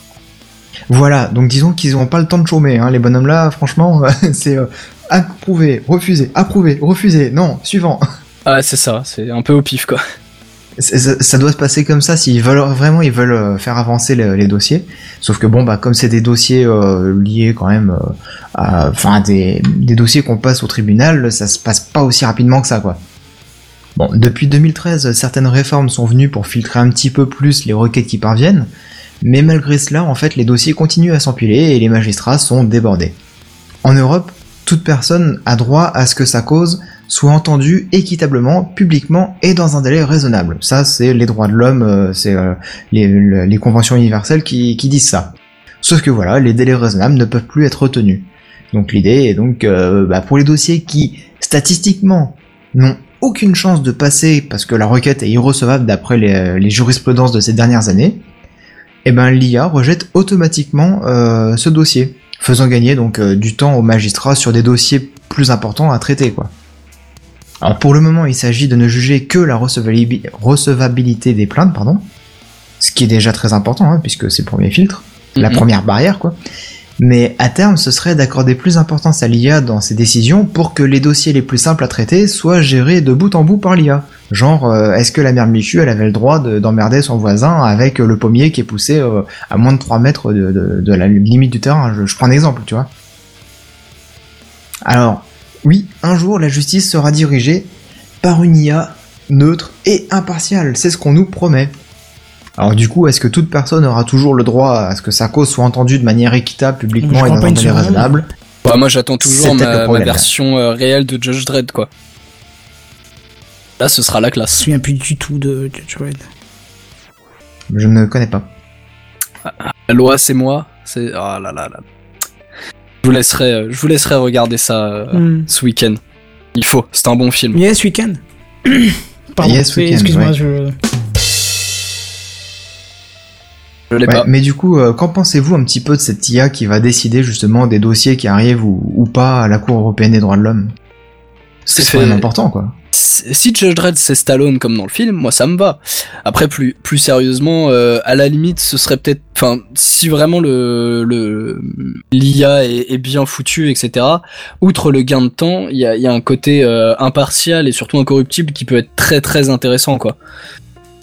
Bah, après, elle se base vraiment sur les jurisprudences euh, qui sont passées ces dernières années. Donc, si la jurisprudence a été faite ouais. par un juge humain qui du coup Donc, a oublie. toléré un truc, bah du coup l'IA va appliquer la même euh, le même raisonnement, quoi. Hum, hum, hum. Donc ce sera pas si impartial que ça. Tu vois? Ah ouais, c'est- vicieux, hein mais c'est comme ça. Bah, de toute façon, oui, il faut, il faut une base euh, sur, enfin, sur laquelle se baser, si je puis dire. Faut- il faut un début. Tu peux pas, euh, tu peux pas partir euh, sans, sans exemple concret d'application. hein. Bah oui. Donc, euh, enfin, l'idée, l'idée est là. Après, est-ce qu'elle est réalisable euh, de manière pertinente aujourd'hui? Je sais pas encore, quoi. J'avoue que Ouais. c'est pas spécialement mon domaine, donc. euh, Disons que ils sont en train d'élaborer l'IA pour euh, pour faciliter le travail des, des magistrats, mais voilà, c'est encore en phase de, de test tout ça. Mais ça ne saurait tarder, je pense, à arriver justement pour faciliter le boulot. Kenton, t'avais un avis là-dessus? Non, même pas. Écoute, euh, je suis dépité, quoi. Que, euh, honnêtement, euh, Comment ça t'est dépité bah, qu'est-ce que tu veux qu'une IA euh, puisse. Non, ça sert à rien. Je vais m'énerver. Ça, ça me. Non. Bah non, mais développe un petit peu ton point de vue là, parce que là tu dis non, non, euh, je suis dépité, mais on sait pas trop pourquoi. Là. Non, mais ça sert à rien. Je vais m'énerver pour rien. Donc, euh, non, non. Je vais garder ça pour moi, cogiter dans mon coin, et voilà. Ok. Bon, bah, ok. Bah, on vous tiendra au courant, en tout cas, si jamais ça- on a un peu plus d'infos là-dessus, euh, et que ça passe euh, définitivement comme euh, l'IA qui décide euh, si votre dossier est recevable ou non. Exactement. Ça, c'est bien. Tu nous tiens au courant, c'est euh, ce qui est le plus important. Encore quelque chose à dire ou on passe à la suite Bah, je pense qu'on peut passer à la suite. Eh ben écoute, c'est parti. Du coup, je refais encore l'entre-deux, euh, gros. C'est ça. C'est ça, mais fais-le en rapprochant du micro, ça sera cool. quoi. Ah oui, pardon. On sent que t'es au fond du canapé, là, tranquillou, mais... euh, Euh, oui, au fond de ma, de ma belle chaise euh, de gamer. Euh, je vais vous parler un petit peu d'imprimante 3D, tiens, parce que Yeah. ça faisait longtemps qu'on n'en avait pas parlé. Et euh, bah, tout simplement parce qu'en fait, la loi française commence à se dire, euh, ah tiens, Ah. euh, les imprimantes 3D, euh, il y a peut-être un truc à faire avec ça, quoi. Et du coup, euh, il y a euh, des, euh, des, élus républicains, etc., qui ont proposé une loi intitulée L'impression 3D et l'ordre public. Alors déjà, ça, ça envoie du lourd. Mais en gros, c'est pour, c'est pour faire une sorte de frein à la fabrication des objets avec l'imprimante 3D. Ils ont peur en fait que les gens impriment par exemple des figurines de Mario euh, et qu'ils les revendent derrière, alors qu'ils n'ont pas la licence de, de Mario. Ah ouais, C'est d'accord. la c'est- taxe qui va nous tomber sur le coin du cou. Exactement. Bah oui, c'est ça. De plus, ils ont, bah, vu que ce sont des des, euh, des politiciens, ils ont très très peur de ce que les gens peuvent faire avec euh, une machine qui peut créer des objets en 3D. Mais imaginez, ah, des, des armes. Ah bah oui. ouais, Et bah, du coup, c'est ils- déjà le cas. Enfin, Eh oui, bah oui, il y a déjà des gens qui ont mis des, des plans euh, pour fabriquer des armes en plastique, etc. euh, avec son imprimante 3D et du coup ils veulent euh, ils veulent justement limiter ces choses-là et aussi euh, limiter euh, les pertes que pourraient avoir les entreprises qui créent les euh, les imprimantes 3D parce que il n'y avait pas de limitation hein, par rapport aux objets. Si quelqu'un, par exemple, je sais pas, euh, se fabrique un vélo avec une imprimante 3D, euh, il en fait et puis d'un seul coup, paf, le la structure euh, s'écrase sur elle-même. Imaginons. Eh bien, euh, il y a rien qui protège euh, les entreprises contre ça, de se faire attaquer en justice parce que en fait leur euh, l'objet ne tient ne tient pas tout simplement. Du coup, bah ils ont dit bah si vous n'avez pas de la licence, etc. euh, enfin le, le truc bien fait exprès, euh, en- encadré, etc. tous les problèmes qui auront lieu en rapport avec euh, l'objet que vous créerez, bah ça sera euh, pour vous quoi, pour votre tronche. Voilà, c'est juste euh, vraiment c'est pour se protéger du début à la fin quoi. Et puis pour bien sûr euh, protéger euh, financièrement les entreprises euh, Ah bah oui, quand et même. tout ce qui pourrait y avoir comme dérive en fait à côté. Parce que c'est vrai qu'on n'a pas beaucoup parlé parce que c'est pas forcément ce qui nous revient en tête euh, directement. Enfin je veux dire avec on a eu toutes les histoires où les gens créaient des des voitures, enfin par exemple la dernière fois une voiture entière en, avec une imprimante 3D. Je pense pas que les gens vont s'amuser à, refaire ça chez eux quoi. Bah, disons qu'ils ont pas le même type d'imprimante 3D et donc ça prendrait beaucoup plus de temps. Bah et ce ouais. serait aussi moins, moins rigide. euh, Oui, hein, bah euh, oui, c'est ça, c'est que ça va être moins solide tout de suite, quoi. Enfin, déjà, si on peut s'acheter une, une imprimante 3D euh, premier prix, c'est déjà énorme, vu combien ça coûte. Euh, je suis pas sûr que les gens s'amusent à faire d'autres choses avec, quoi. Euh, J'ai pas lu les textes, enfin la proposition de loi euh, entière de ce truc-là parce que euh, ça avait Ouais, l'air tu long. t'es épargné et- une envie de vomir aussi. Ouais, voilà, c'était long et chiant, et puis euh, pff, ça, aurait- je suis sûr que ça allait me, me faire dépiter. J'ai donc juste lu un, un petit ré- résumé. Je ne sais pas du tout quand est-ce que ça va être voté, quand est-ce que si ça va être euh, mis en en exer... enfin je ne sais en exercice, je sais pas si, si je peux dire ça. Euh, mis En en application. fonction. En application, c'est ça. Pourquoi en exercice? N'importe quoi. Mis en application et euh, c'est juste un pro- une proposition de loi, mais j'ai trouvé ça assez rigolo en fait qu'ils essaient de de limiter en fait les gens dans leur création chez eux. Je trouvais ça euh, un peu un peu étrange qu'ils s'y intéressent que maintenant déjà et puis euh, c'est un petit peu rentré dans la vie euh, privée des gens encore un peu plus. De les empêcher de faire ci et ça, euh, c'est dommage. Enfin bref, voilà. Bah, c'est surtout que, euh, voilà, quoi, limiter euh, les- l'imagination des gens, c'est c'est pitoyable. Ah oui, en complètement. France. Enfin, honnêtement, enfin, venant, venant de, de ça en France, ça, ça ne m'étonne tellement pas, en fait. Oui. Oui, Enfin, je oui, veux dire- c'est c'est honteux, mais oui. C'est- Ouais, non, comme, euh, comme Kenton tout à l'heure, je vais, je vais rien dire, je vais, je vais laisser C'est passer. aussi, c'est ça, c'est la soirée Ouais, d'épi- ouais. d'épitage. C'est Ouais, ça, c'est Je un sais pas si peu ça ça. se dit, mais on le dira pour l'occasion. Dé- soirée du dépit. Soirée Ah, du chouette, dépistage. Ah non, peut-être pas, là, c'est pas le Euh, même- la même problématique. C'est ça. Ah non. Bon, bref, en tout cas, on parler de choses un peu moins tenues, peut-être un peu plus concrètes. C'est le retour de la conférence Microsoft. Et oui, euh, Microsoft a tenu sa conférence de la rentrée et justement, bah, elle était très orientée création 3D, donc imprimante 3D, Je création vous 3D. l'avais dit avec vois, ça- Paint, hein, tu vois. Ah, quelle transition. Ouais. Ouais, ouais, tout se tient l'un dans l'autre, euh, sauf si c'est euh, pas solide. euh. Mais bon, euh, Comme un vélo. Tu sens que le mec il Voilà. essaie de faire une vanne mais que c'est viandé. C'est pas grave, continue. Non, c'est toi qui as pas suivi. Non, non, c'est pas ouais, grave. c'est toi qui as d'accord. pas suivi, en fait. C'est moi qui ai dû louper alors. T'as pas écouté la news sur les voitures électriques, c'est normal. Ah, bah voilà, C'est tout. c'est ça aussi. Mais bon, vous me direz ce que vous en pensez euh, à la fin, mais on, on sent bien en fait que le marché pro qui est détenu par Apple majoritairement quand même séduit énormément Microsoft et justement ils y mettent le paquet. Marché quelques pro semaines- tenu par Apple Ah, pas du tout, je pense marché pas. pro, la création, euh, À la création, création. Ok. Oui, oui, je parle vraiment de la création. Je parle pas de du marché pro euh, du, du PC. Non, effectivement, c'est Windows qui est partout là. Enfin, quasi partout. Mais euh, non, non, vraiment la création. Mais justement, vous allez voir que Microsoft y met le, le paquet là-dessus. Hein. Il y a quelques semaines, on vous parlait d'un brevet déposé par Microsoft pour un PC tout en un. Ces fameux PC de bureau où l'unité centrale se trouve derrière l'écran ou dans son socle. Comme un iMac, tu veux dire? Par exemple. Entre autres. Comme c'est bizarre. Bah, figurez-vous que euh, le brevet était une façon de dire attention, ça va se commercialiser, ça arrive tout de suite.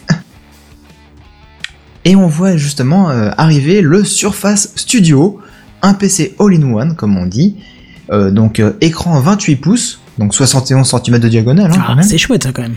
Ouais, ouais, ça doit faire une belle surface de travail. Hein. Euh, 4500 par 3000 pixels, donc c'est un petit peu mieux que de la 4K. Entièrement tactile, bien sûr, équipé de la toute dernière génération de processeurs i5 et i7 euh, Skylake de chez Intel. Ah oui, c'est ceux de cette année en sixième plus. génération. Mm, mm. Comment? C'est ceux de cette année, les Skylake. Ouais, ouais. Ouais, ouais, ouais, c'est vraiment les tout derniers, quoi. Euh, une carte graphe euh, Nvidia, justement, euh, au lieu d'une Radeon. Bah voilà, ils ont peut-être euh, un partenariat avec Microsoft pour ça, je sais pas. Euh, donc une Radeon... euh, euh, non, pas de Radeon, une Nvidia, pardon. Nvidia GeForce. Ouais, une euh, GeForce, j'en ne retrouve plus mes lignes comme un con. une GeForce GTX 965M ou une 980M. Ah, c'est euh, do- C'est dommage, C'est pourquoi dommage. ils ont mis M, ouais, je... Bah, à mon avis, euh, pour des raisons de taille.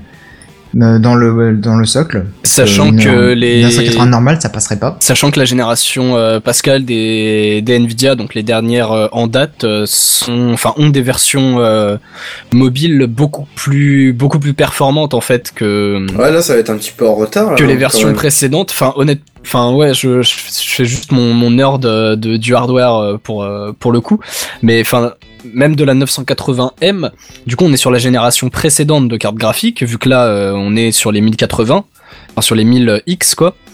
Ouais. et, et que justement il y a eu de très très bons retours sur euh, sur les versions mobiles qui sont euh, à peu de choses près aussi performantes à plus ou moins 10% Bon, que les versions euh, que les versions desktop. Après, faut pas oublier que c'est pas non plus un PC de jeu. Donc peut-être que les 980M ou 965 suffisent très bien pour le travail pro. hein. C'est possible, oui, oui, c'est tout à fait possible. Ouais, Justement, enfin- euh, pour continuer un petit peu le, le hardware qu'ils proposent, de Ouais. 1 à 2 Tera de stockage hybride, euh, et là t'as pas à rajouter 1000 euros de, de plus, hein, Ah, Ouais, c'est hybride. Ça va être du SSHD quoi. ça doit être ça. Et euh, par contre, alors là je suis sur le cul, de 8 à 32 Go de RAM. 32 Go de RAM c'est énorme quoi. C'est compréhensible. Enfin pour euh, pour l'utilisation euh, prévue, c'est 16, c'est c'est du standard maintenant, donc 32, ça me choque pas. 16 c'est vraiment Ouais, du ouais. minimum. euh, 32, je peux, je peux te dire que euh, quand t'as vraiment un gros logiciel de, de montage ou un Photoshop avec euh, 36 000 euh, couches et plugins qui tournent, euh, tu seras pas mécontent d'avoir 32 je pense. Ouais, ou même Chrome avec 5 onglets, hein, il vaut mieux avoir. Ça sent le troll Pardon, excusez-moi, j'ai Ah, pas pu m'en écoute, empêcher. j'ai 8 gigas, j'ai 1, 2, 3, 4, 5, 6, 7, 8, 9 onglets Ouvre pas un autre, tu vas planter ta machine, malheureux. Ouais, non, non, mais là, en fait, euh, sache que je ne scrolle même pas le, le document. Ah non, c'est sûr. Bref, le tout dans un socle pesant presque 10 kg et faisant Ah, Euh, à peu de choses près, un format A4, hein, euh, 20 cm par 25 cm sur euh, 3 cm de d'épaisseur, donc c'est c'est pas énorme. Hein. 10 Oh, c'est peu kilos dans cette surface-là, enfin dans ce volume-là, c'est énorme quand même. Bah ils ont rajouté du plomb pour le faire le contrepoids Je sais avec pas, l'écran. c'est bizarre, hein, parce que...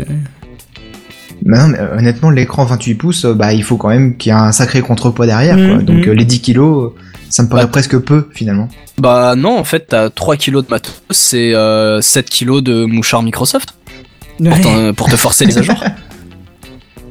Bon, en tout cas, euh, sachez qu'il est déjà en précommande entre, euh, attention, c'est là que le bas blesse, euh, à partir de 3000 dollars.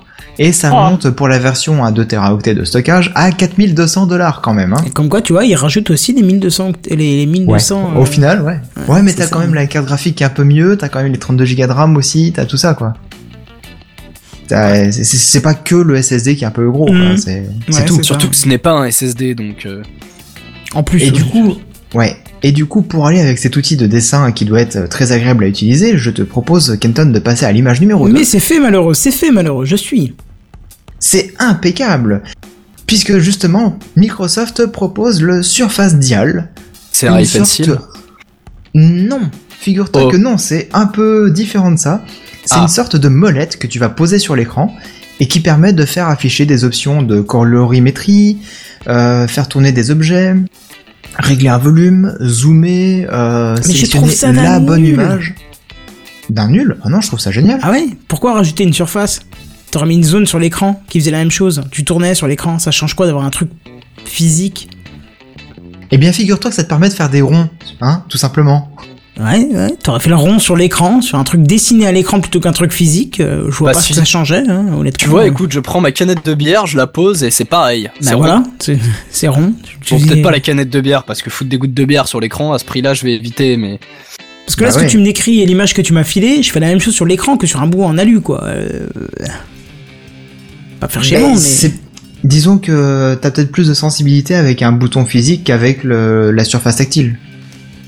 Pour euh, justement régler euh, comme ça, pour trouver la bonne image qui va bien dans un montage vidéo par exemple. euh, C'est livré avec ou c'est vendu à part C'est à part. eh ben, c'est justement là que, que c'est un petit peu mesquin, euh, puisque ce petit objet fonctionnant euh, sur pile, bon la, la batterie Sur pile, fonctionne. euh, Eh les enfin, mecs, l'induction, ça fait an. 5 ans que c'est utilisé, quoi. Putain. Nous sommes en 2016. La, la durée de vie de, de la pile est prévue pour un an quand même. Hein. Oh. Euh, le Bah, truc qui est cool, ouais. Le truc qui est cool, c'est que bah, l'objet sera directement reconnu lorsque vous le poserez sur l'écran de la Surface Studio, ou au- aussi des Surface Pro 3, des Surface Pro 4 et des Surface Book. Donc quasiment toute la gamme Surface en fait. Euh, le tout pour 99 dollars seulement. Et oui, tout ça pour dessiner des beaux ronds, hein, euh, comme un patron, euh, comme patron dans euh, Paint. Hein, ça fait un petit peu cher. Oui, surtout que tu dis, ce que j'aime 100 beaucoup, balles. tu dis ce petit objet fonctionnant, machin, machin, sera directement reconnu lorsque vous poserez sur l'écran Surface Studio. Ouais. Bizarrement, je pense à cette démo de Surface, même le produit vendu de la Surface originale il y a au moins 10 ans où tu posais n'importe quel téléphone, tu faisais, il le reconnaissait automatiquement, tu faisais des transferts d'images entre Ah, le téléphones. et- projet Surface, tu veux Ouais, dire le projet, la vraie table Surface, tu vois. Ouais, ouais, ouais, ouais, ouais. Donc quand je vois ce genre de truc Ouais. euh, qui va reconnaître automatiquement un pauvre objet pourri qui a été designé pour et qui aurait très bien pu être euh, intégré à l'écran avec un simple design, euh, non, non, euh, non. Genre, moi, euh, honnêtement, euh, ça m'excite pas là. hein. Bah écoute, euh, c'est euh, leur euh, réplique à la touch bar d'Apple, quoi, en fait. Ah ouais, non, mais non, mais non. Mais sauf qu'ils se loupent un petit peu par rapport à Apple. Non, mais ok, sans troll, franchement, Seven. T'enlèves ce bout de, de- ce bout d'aluminium qui, qui d'ailleurs remplit ma tête avec cette animation là, ça me rend taré. Tu mets juste le design sur l'écran, qu'est-ce que ça fait? Pourquoi il faut rajouter un bout en alu qui fait, euh, je sais pas, 3 cm d'épaisseur? C'est quoi l'intérêt?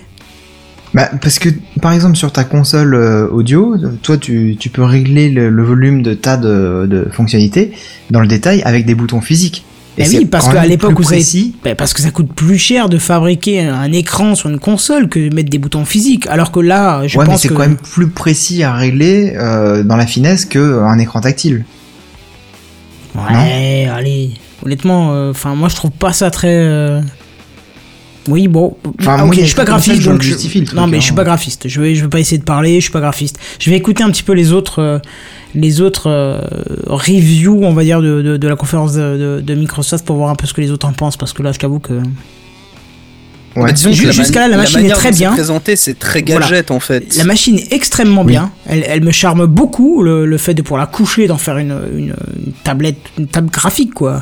Très bien. Mais alors le coup du petit bout en alu que tu tournes là, non, aucun intérêt pour moi. Mais vas-y, continue, continue. Ouais. Bah justement, euh, on va pouvoir dessiner sur Paint avec ça. Et parlons justement de Paint, ou plutôt Paint 3D, hein, dont on vous a parlé il y a quelques semaines aussi. Hein. Euh, bah, ça a été présenté durant cette conférence en grande pompe lorsqu'ils ont abordé la Windows 10 Creator Update. Donc après l'anniversary update, hein, voici la Creator Update. Dans le même temps, euh, Microsoft a lancé un site de partage, euh, remix3d.com, qui permet en fait de partager directement vos créations de Paint 3D ou Trimble SketchUp ou encore Minecraft directement sur le site.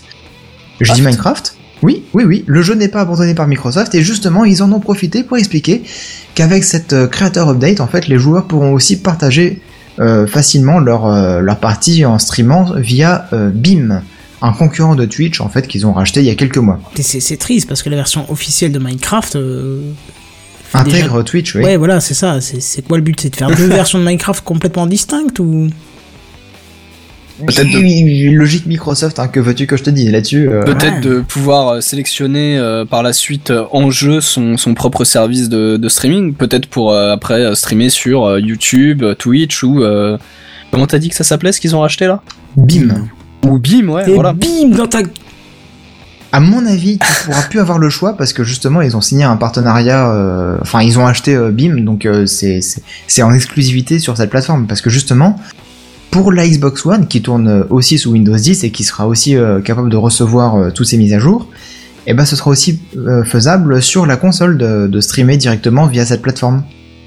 Alors reste à voir si les joueurs, mais surtout les viewers, quitteront YouTube ou Twitch pour aller vers une nouvelle plateforme. Quand on est bien à un endroit, pourquoi bouger hein Ouais, ce que Euh, j'allais te dire, j'allais j'allais on te sait ce répondre que c'est avec simplement Techcraft, non. quoi. non mais je, je te répondrai tout simplement sur cette question. Non, les gens ne, ne partiront pas de, de Twitch euh, ou YouTube pour aller euh, pour aller vers une autre plateforme. À moins à qu'ils que proposent quelque chose de révolutionnaire. Ouais, voilà. Oui, voilà, à moins qu'il y ait vraiment une plus-value, euh, je vois je vois pas pourquoi les gens quitteraient euh, de, de telles plateformes. Allez, dis-le que tu vois pas l'intérêt. Je vois pas l'intérêt Je vois pas l'intérêt. de quitter Twitch ça, hein. pour passer sur Beam. Et je suis désolé, Bah mais ouais. quand, quand on voit, euh, alors effectivement, c'est, c'est sûrement deux services totalement différents, mais je suis désolé quand je vois le fail de Windows Phone euh, en concurrence à, à iOS ou Android, euh, tenter de, de faire concurrence à Twitch, qui est quand même sous la tutelle d'Amazon, ou YouTube, qui est sur la tutelle de Google. Ouais, c'est osé. hein. euh, C'est osé. Il y en a qui ont essayé, hein. euh, j'ai pas de nom ils à ont eu des problèmes. problèmes. Ben voilà, j'ai pas de nom à donner parce qu'il y en a aucun qui a réussi à cette heure-ci, quoi. Bah, tu verras Ah. dans une heure. Et euh, justement, euh, bah, il y a dans les commentaires là, Damien Blog, il nous dit Bing. Non, non, c'est BIM, B-E-A-M.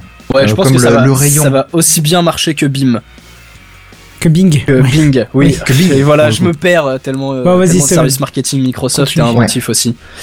Ouais, donc du coup, à mon avis, les gens n'y ils bougeront pas.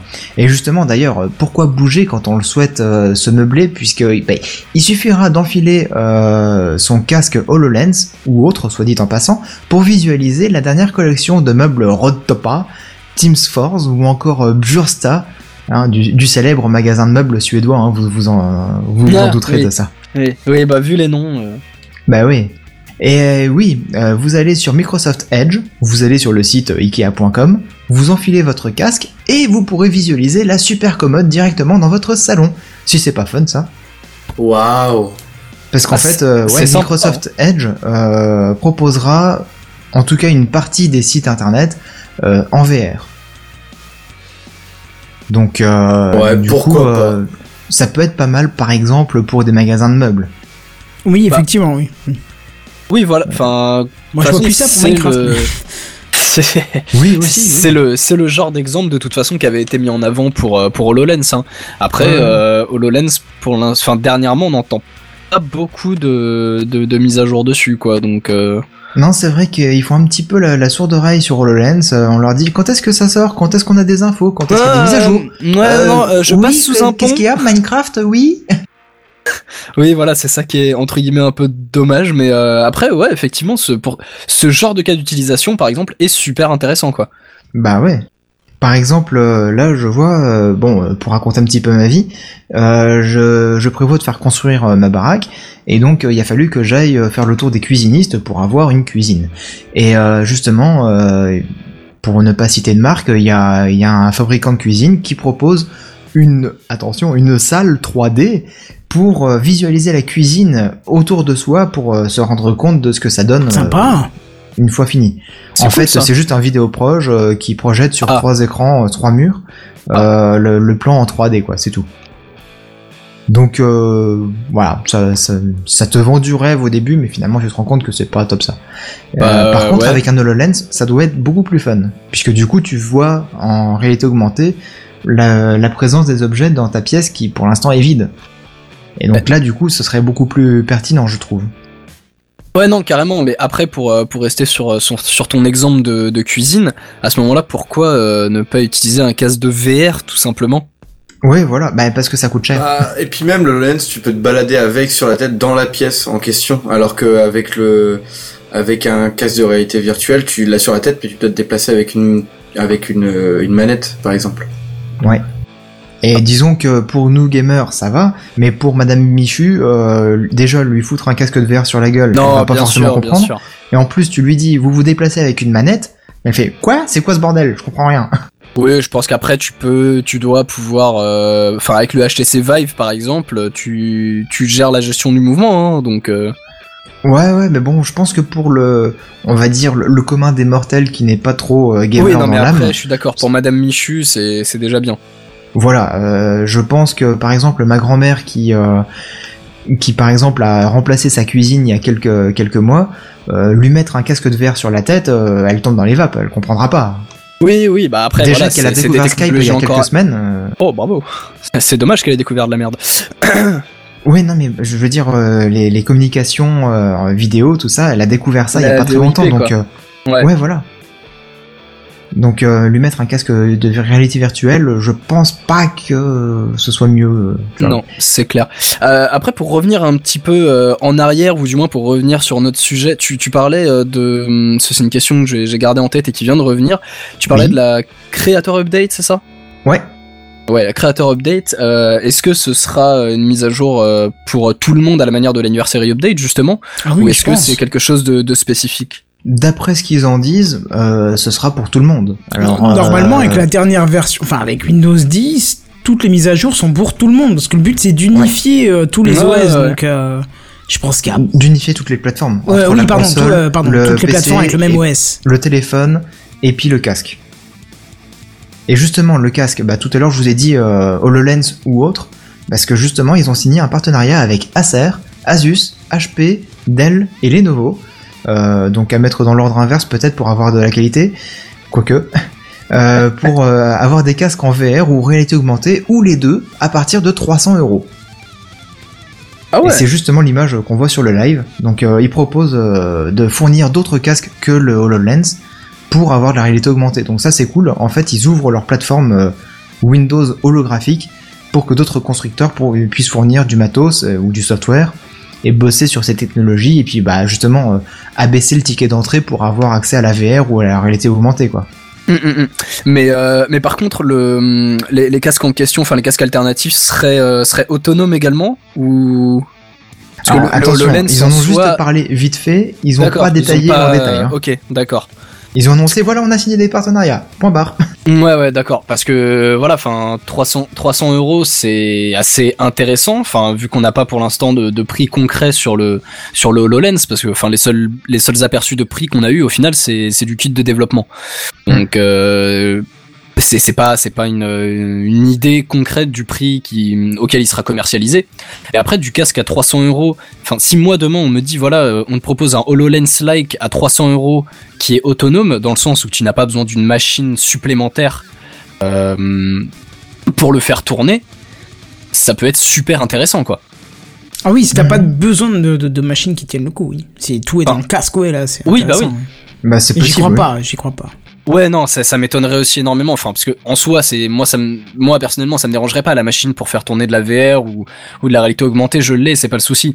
Mais pour quelqu'un demain euh, qui qui a une config un peu plus modeste, on va dire, et où on lui dit bah voilà euh, tu peux t'offrir de la réalité virtuelle pour 300 euros euh, net, ce serait un énorme coup pour Microsoft quoi. Bah bien sûr. Admettons par exemple justement un PC portable Lenovo à 400 euros euh, acheté au supermarché.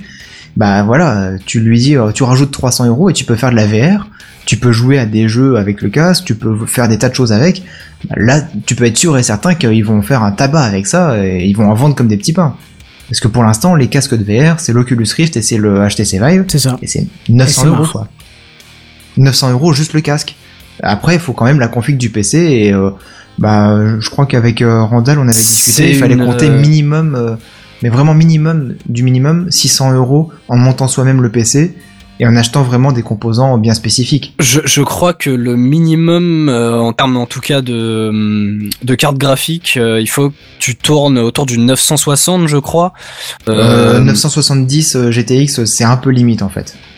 Non, mais moi j'ai une 970 et euh, enfin en tout cas quand j'avais fait le test sur euh, sur le l'utilitaire de Steam, euh, bon je je ferai pas tourner du du 1080p 60 fps par exemple, mais euh, mais je peux le faire tourner quand même assez proprement. Il me semble pas que je sois au minimum hein, sur une D'accord. 970. Bon, ça reste à voir. Mm. Mais euh, voilà quoi, si euh, s'ils permettent un ticket d'entrée à 300 euros pour de la VR ou de la réalité augmentée, Ah, je ce pense que ce sera très, déjà très pas bon mal. pour 300 Microsoft. euros, c'est intéressant, effectivement. Ouais, ouais, ouais, ouais. Je sais pas si Keldin, euh, t'en penses euh, le- la même chose Bah, pour Ah, tester, pardon, ça peut être rigolo. Non, non, non, mais pour tester, ça peut être, euh, ça peut être rigolo, un truc HoloLens, mais euh, pour l'instant, il n'y a pas de choses qui m'ont convaincu réellement dessus dans mon utilisation personnelle. Quoi. La preuve, tu vois, la, la news lui a même pas daigné de se lever de son fond de son canapé, il est resté au fond, tu vois. c'est- C'est ça. Et il Mais- regarde son écran genre. Mais non, mais j'écoute, j'écoute, j'écoute. Ah, bah voilà, on a au moins un auditeur sur Techcraft, c'est Caldine, c'est ça qui va. Génial. Le premier auditeur. Bon, Steven, Oh. vas-y, la suite, la Ouais. fin. Ouais, ouais, on va terminer. Dernier point justement que Microsoft a présenté avec la mise à jour de Windows 10, la possibilité de retrouver, attention, c'est un truc très important, retrouver ses contacts favoris directement dans sa barre des tâches au niveau de la zone de notification. Ouais, cool. tu peux lancer une un. conversation Skype avec eux. Pardon, vas-y. Tu peux lancer une conversation Skype directement avec eux, Ouh. ou alors euh, directement leur envoyer des fichiers en faisant un cliquer déplacé, le fameux drag and drop euh, pour leur On peut faire des trucs déjà sur. Mac depuis 1940 à peu près. À Ouais, peu bah près, ouais. ouais. Alors par contre, si on passe par le, le même euh, les mêmes serveurs que quand on fait du transfert de fichiers sur Skype, euh, je repasserai. hein. On Ouh, s'appellera. Ah oui, ah oui, alors là c'est mort là. Bah étant donné que c'est avec Skype, euh, voilà, ça, ça va se passer Ah, comme ça. hein. N'est-ce pas Microsoft qui met 15 minutes à envoyer un putain de screenshot de 600 kilooctets Oui, c'est à peu près ça, ouais. C'est T'as jamais une utilisé. mauvaise les- connexion internet en fait. Non, non, non, non. Ah non, non, non. Ah non, non, c'est propre à Skype, hein, ça a toujours été Non, comme Skype, ça. euh. Skype euh, a toujours bugué ouais, pour les transferts de trucs, euh, c'est c'est juste C'est la mort, incroyable. quoi. Mais c'est pas leur, euh, leur domaine euh, de, de prédilection, je pense. En tout cas, Microsoft nous tiendra au courant de la sortie de cette mise à jour qui devrait avoir lieu au premier semestre 2017. Euh, on n'en sait pas plus euh, au niveau de la date pour le moment et justement ils referont une autre conférence pour dévoiler euh, vraiment toutes les mises à jour de, de la Creator Update. D'accord. Bon, bah, Même si bon bah voilà ils ont bien parlé de, de Paint 3D alors je me suis pas tardé sur le sujet parce Oui, qu'on l'a présenté il y a quelques truc, semaines ouais. quoi. Hmm. Bon, bah c'est bien. Ça Donc, euh, confirme voilà. que euh, qu'on n'est pas faux, quoi. Ouais, ouais, ouais, tout ce qu'on vous a dit, on vous l'a dit en avance et on s'est pas loupé là-dessus et ça c'est cool. Ah, premier sur le high tech, hein, c'est bon, on peut le dire. hein. Ouais, C'est ça. Je, je pense que là, on est définitivement les premiers. ouais. Très très bien. On va passer. présente des trucs. hein. euh, on va passer à la dernière news high tech avant de passer au dossier parce qu'il commence déjà à se faire tard. On va, on va terminer un petit peu plus tard ce soir. Alors justement, on dit qu'on est les premiers sur l'high tech, mais moi je vais vous parler d'une euh, d'une affaire en fait qui date de 10 ans. Alors, euh, c'est, je sais pas si vous vous souvenez, hein, pour certains peut-être que des amis à vous, des cousins euh, américains vous en Un ont parlé. cousin suédois, oui. Ouais, c'est ça, un cousin suédois, un beau-frère, euh, enfin quelqu'un quoi. Euh, le site Emule Paradise, par hasard. Oula ah oui, C'était il y a longtemps, l'époque, ouais. euh, C'était il y a oh, longtemps, merde. ouais. Euh, Ah, une dizaine d'années, hein. Non, je ne connais pas du tout. Ouais, ouais, tu ne connais pas.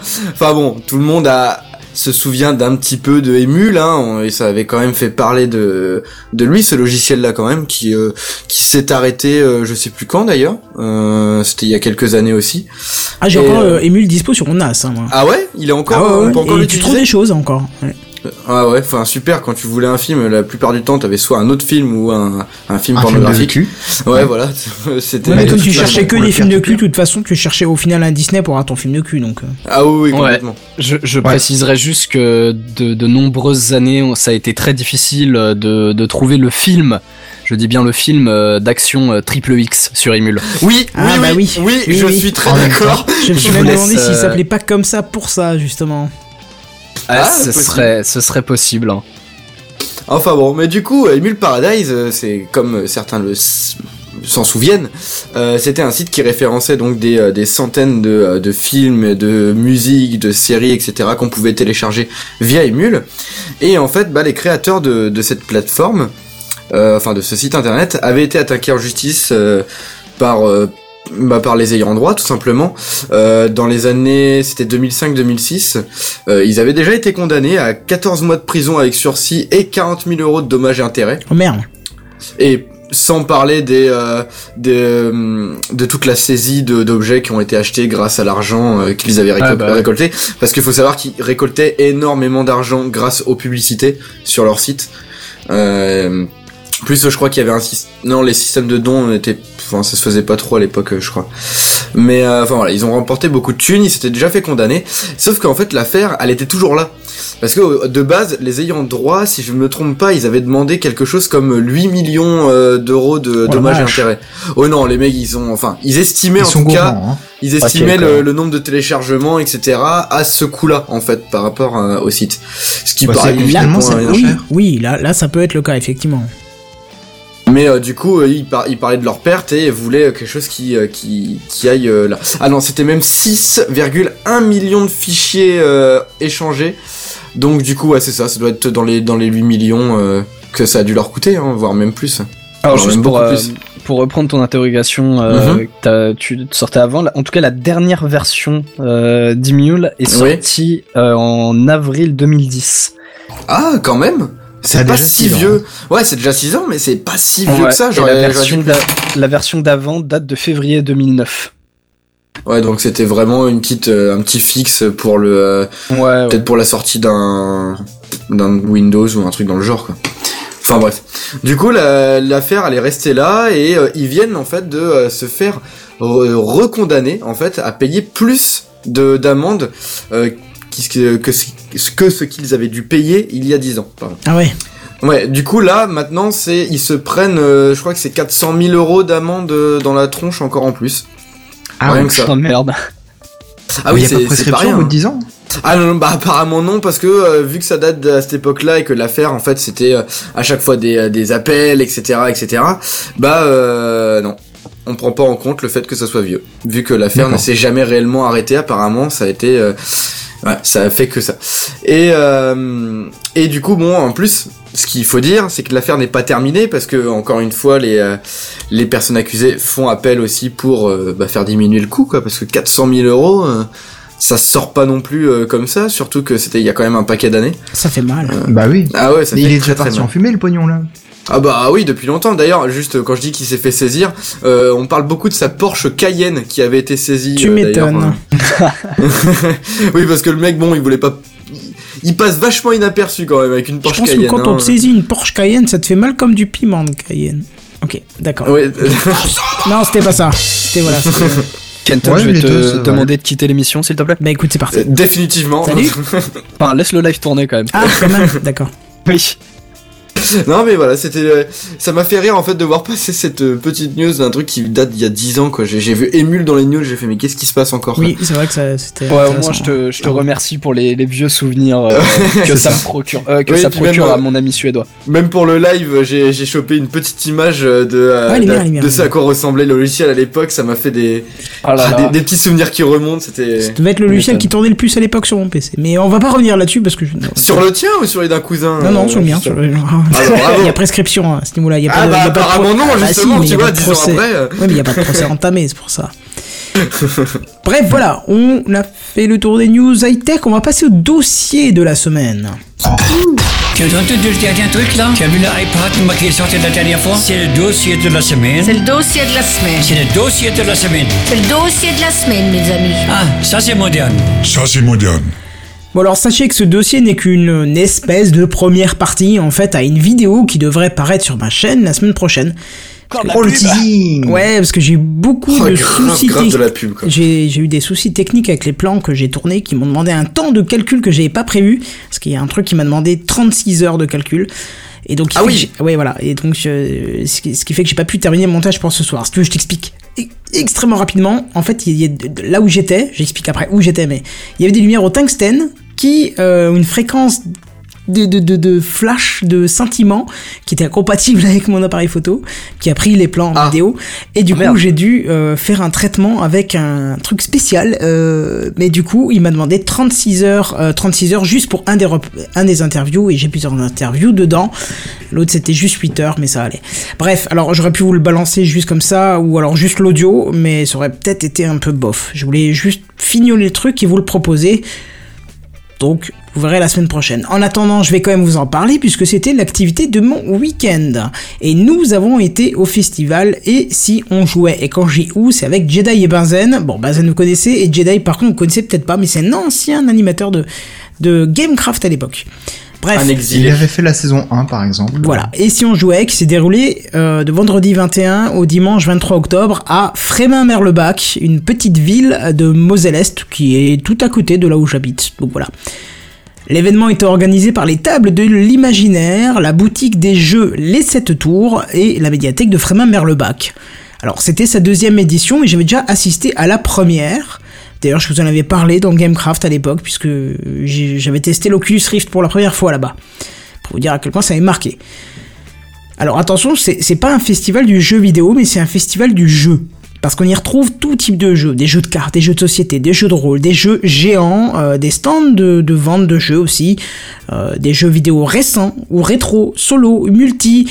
Euh, Il y a un test de l'HTC Vive, il y a un simulateur de conduite avec l'Oculus Rift et un volant à retour de force. Euh, Il y avait des tournois, des concours, et il y avait même une escape room. Et je suis sûr que je n'ai encore oublié tant il y avait de choses à faire et à découvrir. hein. Alors, Ça avait l'air intéressant. Ouais, c'était super. La salle principale était vraiment orientée jeu de plateau et c'est ce qui nous a le plus Oh. occupé euh, dans le week-end, tellement c'était sympa. hein. J'ai découvert un jeu de cartes euh, à rôle rapide. On va dire, euh, nommé Bang, que j'ai déjà mis dans mon caddie Amazon pour ma prochaine commande, c'est pour vous dire. hein. Ah, Bang C'est que ça t'a plu. Oui, Bang, tu Bang. connais Ah oui, c'est super bien, Bang. C'est euh, C'est un truc de. Microsoft, non Non, non, même pas, c'est un truc avec des cow-boys, des machins, Ouais, des ouais, trucs. Ouais, c'est- super. très rigolo, mais ça a quelques années déjà ce, ce jeu de, de plateau. J'ai pas regardé la date où c'était sorti, mais on s'est marré comme des petits fours. hein. Ah oui, c'est c'est un très très bon jeu à faire en ami. Ça ça m'a beaucoup rappelé Loup-garou par exemple. Oui, voilà, oui, bien sûr, c'est le même principe. Hein. C'est chacun a un rôle et euh, il faut trouver le rôle de l'autre. Donc c'est c'est exactement C'est ça. Bon alors ce salon il y avait aussi des VIP hein, comme ils aiment l'appeler, comme Mamie Twink ou Zakaria qui sont deux youtubeurs qui étaient là principalement pour animer euh, pas mal de choses.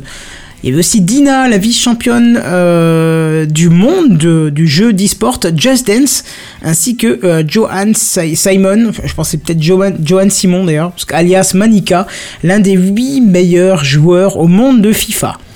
Alors Ah ouais, certes, certes, pas, cette, cette partie VIP m'a et nous a peu attiré, mais c'était quand même un truc à voir pour les fans. Hein. Ça, peut, ça pouvait être intéressant. Hein. Ceux qui aiment ce genre de jeu pouvaient très bien être. euh, D'ailleurs, tiens, d'ailleurs, ce qui était assez drôle, petite anecdote.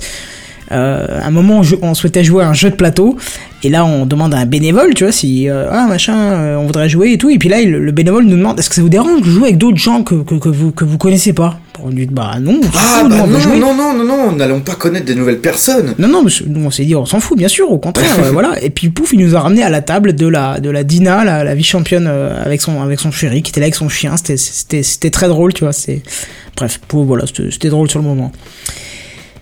On me dit, do you talk about startup sur, euh, sur, euh, sur Periscope? Non, pas du tout, mais c'est pas grave. On, on est en français ici, mais c'est pas grave. Bref, on a pu aussi tester l'escape room. Alors, le principe est simple. On était enfermé à 6 dans une pièce, euh, dans le noir, avec quelques lampes euh, frontales qu'on avait gagnées précédemment en résolvant quelques petites énigmes, énigmes pardon. Et, j'ai perdu ma ligne. Euh, oui, et puis le but c'est de sortir de cette pièce, enfin sortir de la pièce et imagé, parce que bien sûr tu peux sortir quand tu veux, si jamais tu te sens mal ou autre chose, tu peux sortir. Mais c'est symbolisé par le fait de trouver la dernière clé, la clé finale, cachée dans un coffre. Le coffre dont la clé est aussi cachée dans un autre coffre, etc., etc. Tout ça, c'est trouvable grâce à des énigmes. Un concept qui est bien sympa. On a mis un petit peu plus de trois quarts d'heure pour obtenir la clé finale. On était à deux doigts de finir premier de la journée, à savoir que on avait une limite haute de une heure pour faire le jeu et que la le premier jour, on a entendu que le record c'était 57 minutes sur 60. Donc euh, nous, avec notre un peu plus que trois quarts d'heure, on était content. Ah bah ouais. Ouais. Euh, bon, alors c'était vraiment sympa. Le seul défaut que je pourrais trouver à ce jeu, c'est le fait de, ne pas avoir besoin de cohésion des six personnes avant les trois quarts du jeu. Parce que si tu veux, la plus grosse partie, elle se fait en binôme. Donc euh, t'es en binôme, tu- voilà, et où tu fais tout, tout, tout, tout- tu, fais des recherches. Tu. Moi par exemple, j'étais avec ma madame et puis on cherchait des des des des, euh, des clés en fait. On cherchait des clés cachées dans le décor ou cachées, euh, enfin cachées, planquées, on va dire dans, dans, dans ce qu'il y avait autour de nous. Et euh, les autres faisaient des énigmes, certains essayaient d'ouvrir des coffres. Je veux dire, c'était chaque fois par binôme. Et en- si tu veux, t'as chaque binôme qui recherche dans son coin. Et il y a que à la fin où euh, tout le monde se réunit et cogite ensemble. Et là, c'est vraiment nécessaire, tu vois. Bon, alors, Mais je pense que c'est lié au, au scénario de, de cette escape room. je sais pas, mais on nous a précisé, euh, les organisateurs nous ont précisé, attention, c'est une mini escape room à des fins de démonstration pour vous euh, montrer ce que c'est qu'une escape room, quoi. Euh, Il y en a d'autres qui sont beaucoup plus grandes, beaucoup plus violentes et, euh, et voilà, quoi. Ouais, ça donne envie comme Ouais. truc en plus. Hein. Ouais. J'aimerais bien tester ça un jour. Ouais, Parce bah, que moi, j'ai j'ai connu des gens qui avaient essayé les escape rooms, ils m'ont dit on a passé deux ou trois heures dedans, quoi. Ah oui, Alors, oui, c'est toi vrai tu vois, on a fait que trois quarts d'heure, donc ça montre bien que c'est qu'une petite escape room Oui, de honnêtement, les trois quarts d'heure, elles sont passées euh, comme une lettre à la poste. C'est-à-dire que tu remarques pas que t'as fait trois Bah quarts d'heure. Ça passe à une vitesse pas possible. T'es en plein dans le truc parce que t'es à fond dedans en fait. Mine de rien, moi je me suis dit, oh, je serais peut-être pas à fond dedans, tu vois. C'est, tu Ah, sais que c'est pardon, faux mais et tout, mais au final, oui, tu te prends au jeu et t'es à fond dedans, quoi. Ouais, ça doit être vachement fun à faire. Là, on va parler de Aux frontières du pixel, mon coup de cœur de ces deux années, euh, de, vraiment, vraiment mon gros coup de cœur, parce que c'est une société en fait qui euh, qui a suivi toute la partie jeux vidéo, que ce soit mono multi, euh, HTC, machin, machin. Alors, je vais pas pouvoir vous parler des, animations, des tournois et des concours, parce que nous, on les a pas trop suivis, qui étaient d'ailleurs organisés pour la plupart par Aux frontières du pixel. Mais par contre, on a testé le HTC Vives à travers l'univers Star Wars, où vous devez interagir avec Oh. une machine en panne. Donc, c'est un, euh, je crois que c'est enfin, un vaisseau réputé de Star Wars. Je suis désolé, je suis pas assez connaisseur. Je les ai vus, mais je suis pas assez connaisseur. Qui est en panne. Puis vous devez le réparer en appuyant sur des choses. Euh, avec votre euh, et puis après d'a- d'ailleurs avec votre sabre laser vous devez euh, réagir à des attaques de Sto- Stormtrooper. Voilà. Bon, comme je vous l'ai annoncé plus tôt, vous aurez plus de détails dans la vidéo qui paraîtra la semaine prochaine. Euh, parce que c'est difficile à expliquer à l'audio. Là, c'est vraiment visuel. Ouais, en vidéo, franchement, je vous invite à aller voir. Vous allez voir que c'est vachement explicite, quoi. Bref. Mais bon, disons que le, pour moi, le plus gros problème actuel des casques de réalité virtuelle, c'est la résolution qui est vraiment pas terrible et le champ de vision qui est trop restreint. Bien, bien qu'au que- qu'au bout de quelques minutes, on prête plus attention du tout à ça. On est complètement plongé dans l'univers virtuel. On ne voit plus le champ de vision, on ne voit plus la résolution, on est complètement dedans. On s'adapte, on fond dans l'univers virtuel, c'est assez dingue. Euh, Il y a juste un moment où je me suis rappelé que j'étais dans un univers virtuel, c'est qu'il fallait euh, combattre contre les Stormtroopers et donc faire de grands gestes pour euh, repousser leur sabre laser, machin. Et je me suis juste dit, je suis dans un salon, il y a plein de gens autour de moi qui attendent et donc qui me regardent et ça m'a un petit peu bloqué de faire des gestes libres. Mais sinon, je pense que si j'avais été chez moi, j'aurais été tellement à fond dedans, ça aurait été un truc de malade. T'aurais tout cassé dans le salon. non, il faut, prévoir une petite place. De toute façon, t'as une zone qui est définie par des capteurs. Donc, de toute façon, tu définis une zone libre. hein. Je pense que dès que tu sors de cette zone, de toute façon, tu, tu es plus détecté par la machine. Donc, euh, voilà. Je pense, ouais. Alors, on a pu tester aussi un simulateur de conduite avec pédale et volant à retour de force et un casque de réalité virtuelle. Là, par contre, c'était l'Oculus Rift. Hein. C'était pas le HTC Vive.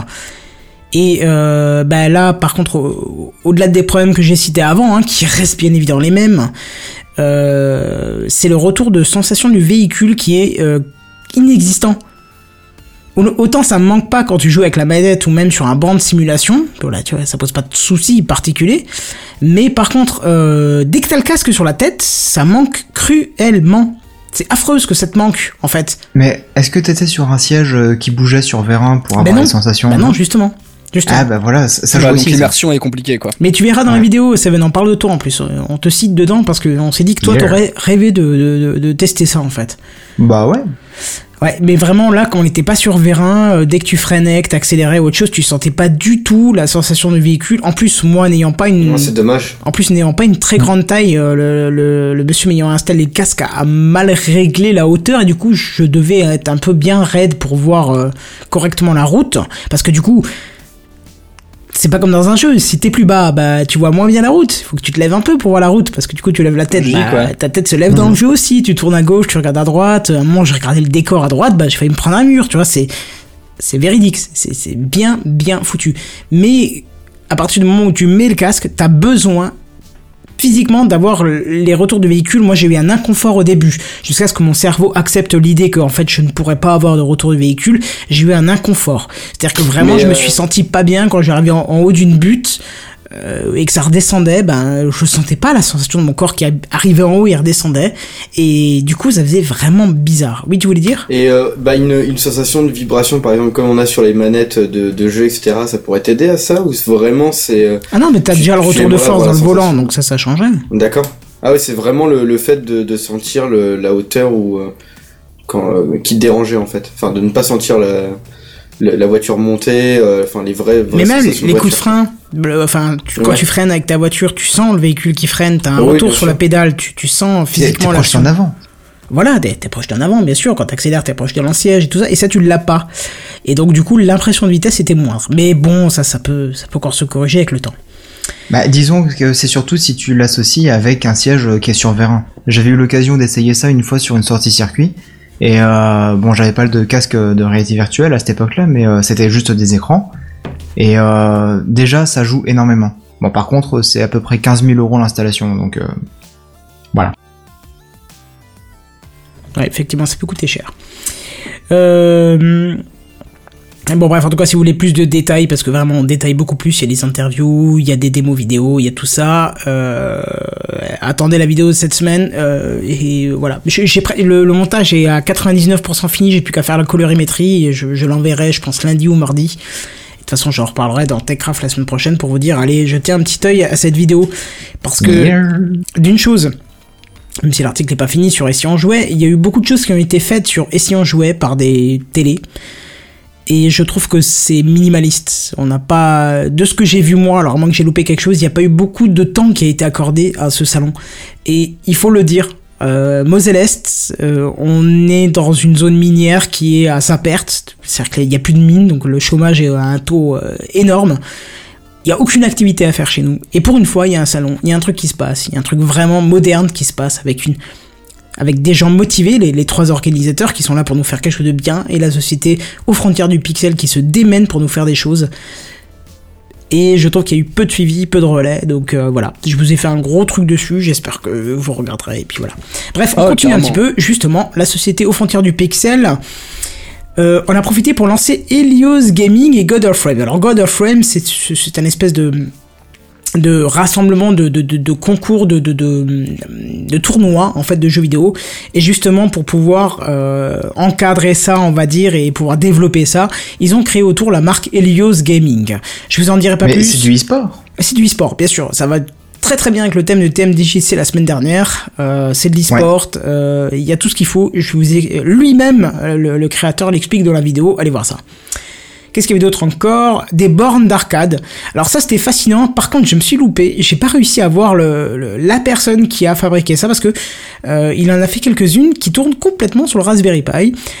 Et sans voir l'interface de, de MAM, qui est le, logiciel qui fait tourner euh, les jeux, on ne peut oh, moi je, n'aurais pas dit que c'était euh, des bornes faites à la main.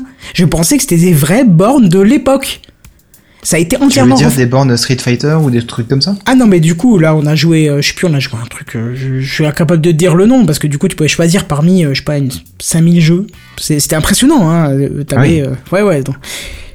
C'est simple, t'avais la toute première console jusqu'à la Play qui était euh, qui était émulée, c'était à partir du Raspberry Pi 3 et euh, même le- les, les touches et tout, tout était, était vrai, enfin comme sur une vraie arcade, borne d'arcade de, de Mhm. l'époque quoi. Donc c'était super sympa.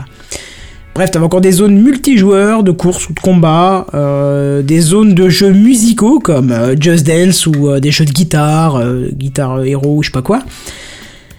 Un stand, de prévention, sur la dépendance aux jeux vidéo. Alors nous on l'a pas vu. Alors j'avoue que je l'ai pas cherché parce que moi je vais les joindre à part pour essayer de, les avoir pour, mon- boulot parce que ça m'intéresse beaucoup.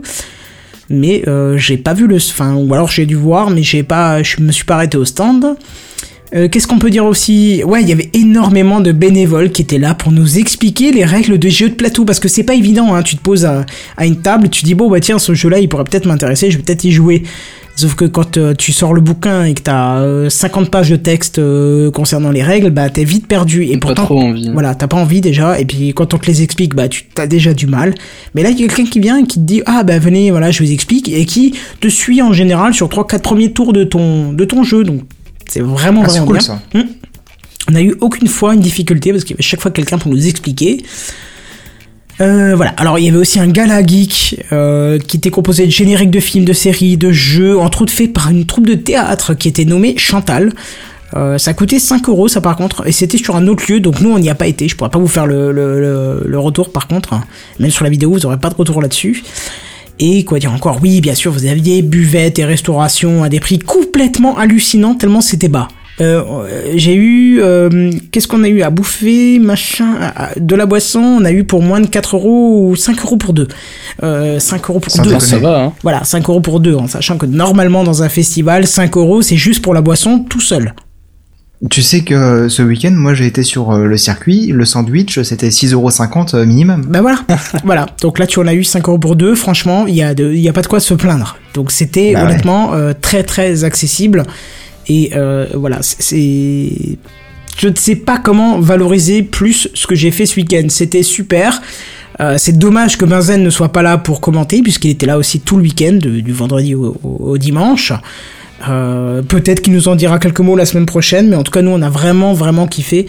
Euh, Il y a déjà le rendez-vous qui est pris pour 2017, donc n'hésitez pas. Il y a des gens qui, euh, bah, c'est toujours le dernier week-end de octobre apparemment. D'accord. Donc faut pas hésiter, même si vous venez d'un peu loin, genre sans borne c'est envisageable. Euh, c'est envisageable parce que franchement il y a énormément d'activités. Ou attendez une petite semaine, vous regardez la vidéo sur la chaîne et, euh, et faites votre idée, mais je pense franchement que ça vaut le coup, surtout pour une zone comme la nôtre où il se passe strictement rien, jamais rien. Euh, là c'est on voit que, les gens se démènent pour faire quelque chose de bien et donc voilà moi je tire mon chapeau et c'est pour ça que je voulais faire un énorme reportage vidéo dessus ce qui ce qui a été fait parce que du coup je- je- pendant les trois jours j'avais euh, euh, tout le temps de quoi enregistrer du son et de et de la vidéo sur moi c'était une horreur c'était affreux à trimballer mais du coup euh, m'étonnes.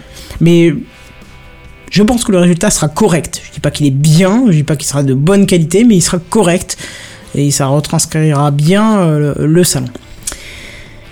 Voilà pour le dossier de la semaine. Je pense que vous avez compris. Comme quand Oasis est fan, je suis fan. hein. ça se Ouais, sentait, ouais, là. ouais. Ouais, ça, ça s'entend, mais ça fait Ouais. plaisir aussi. Non, mais c'était vraiment. euh, là t'as réussi à me foutre les boules parce que tu vois, euh, je remonte dans le secteur euh, que le week-end prochain. Ah oui, je te l'avais proposé en un plus. week-end hein. près. Ouais, ouais, je sais, je sais. Mm. Mais un week-end près, tu vois, je, je pouvais pas. Ouais, c'est dommage parce que franchement, t'aurais kiffé, je pense. Enfin, nous, Bah, on a tout de ce kiffé. que tu hein. me dis, ouais. On a joué. Ouais, en tout cas, ça me donne envie de regarder la vidéo. hein. Pour te, pour te dire, pour te dire, sur un salon, on te proposait tout plein de jeux vidéo. On a très peu joué aux jeux vidéo. On a joué aux jeux de plateau et on a adoré. On a adoré et c'était voilà. Petit clin d'œil aux aventuriers du rail pour ceux qui connaissent, c'était terrible. Bref, voilà, on va passer, on va passer, on va passer au coup de cœur de la semaine.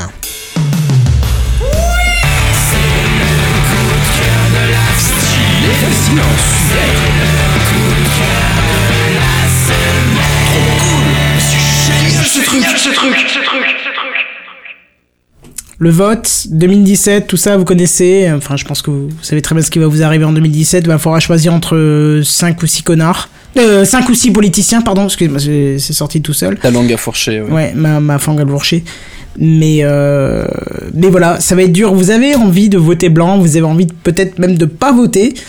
Eh bien, euh, il y a Kevin Razi, euh, je pense que vous devez le connaître, un humoriste sur Ouais, le ouais. net, Ouais, ouais. qui, euh, bah vas-y, va le voir. C'est Vas-y. Razi, ouais, euh, Razi le voir.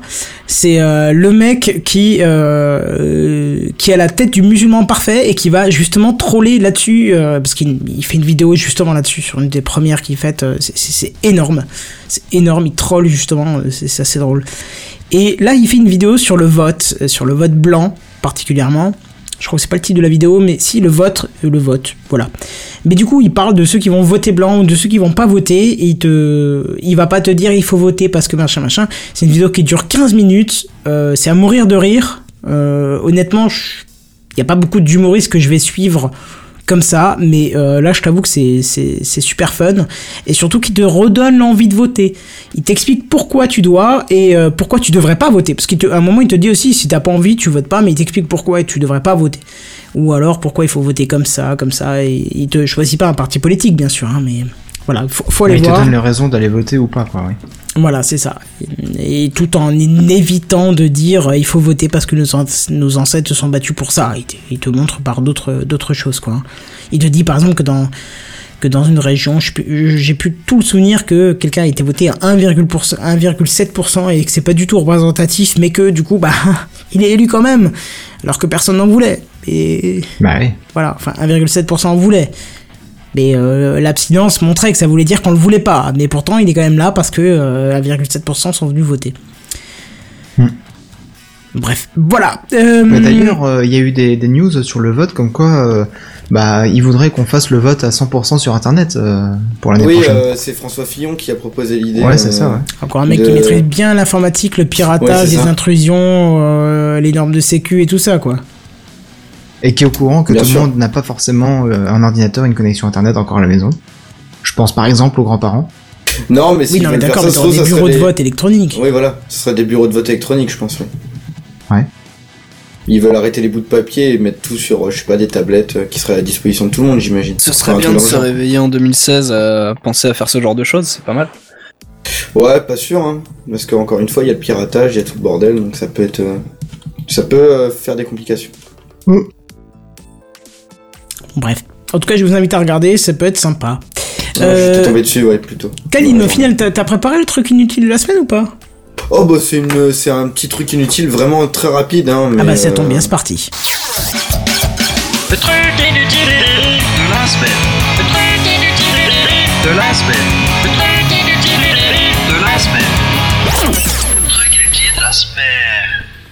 Ah bah oui, parce qu'en fait j'ai pensé à vous, vu que euh, je sais que euh, certains d'entre vous sont très fans de Crost ou, ou de Chroma aussi, de, de Oh Karine oui, Debache. Chroma, oui, carrément. Et oui, bah du coup dans, dans la série Crost, vous avez pu voir euh, des films euh, réalisés par Uwe Boll. Vous savez le grand Oui. réalisateur Oui. Uwe Boll qui a fait par exemple Postal, Alone in the Dark, euh, il a fait quoi d'autre? House of the Dead aussi, voilà, le très très bon House of the Dead.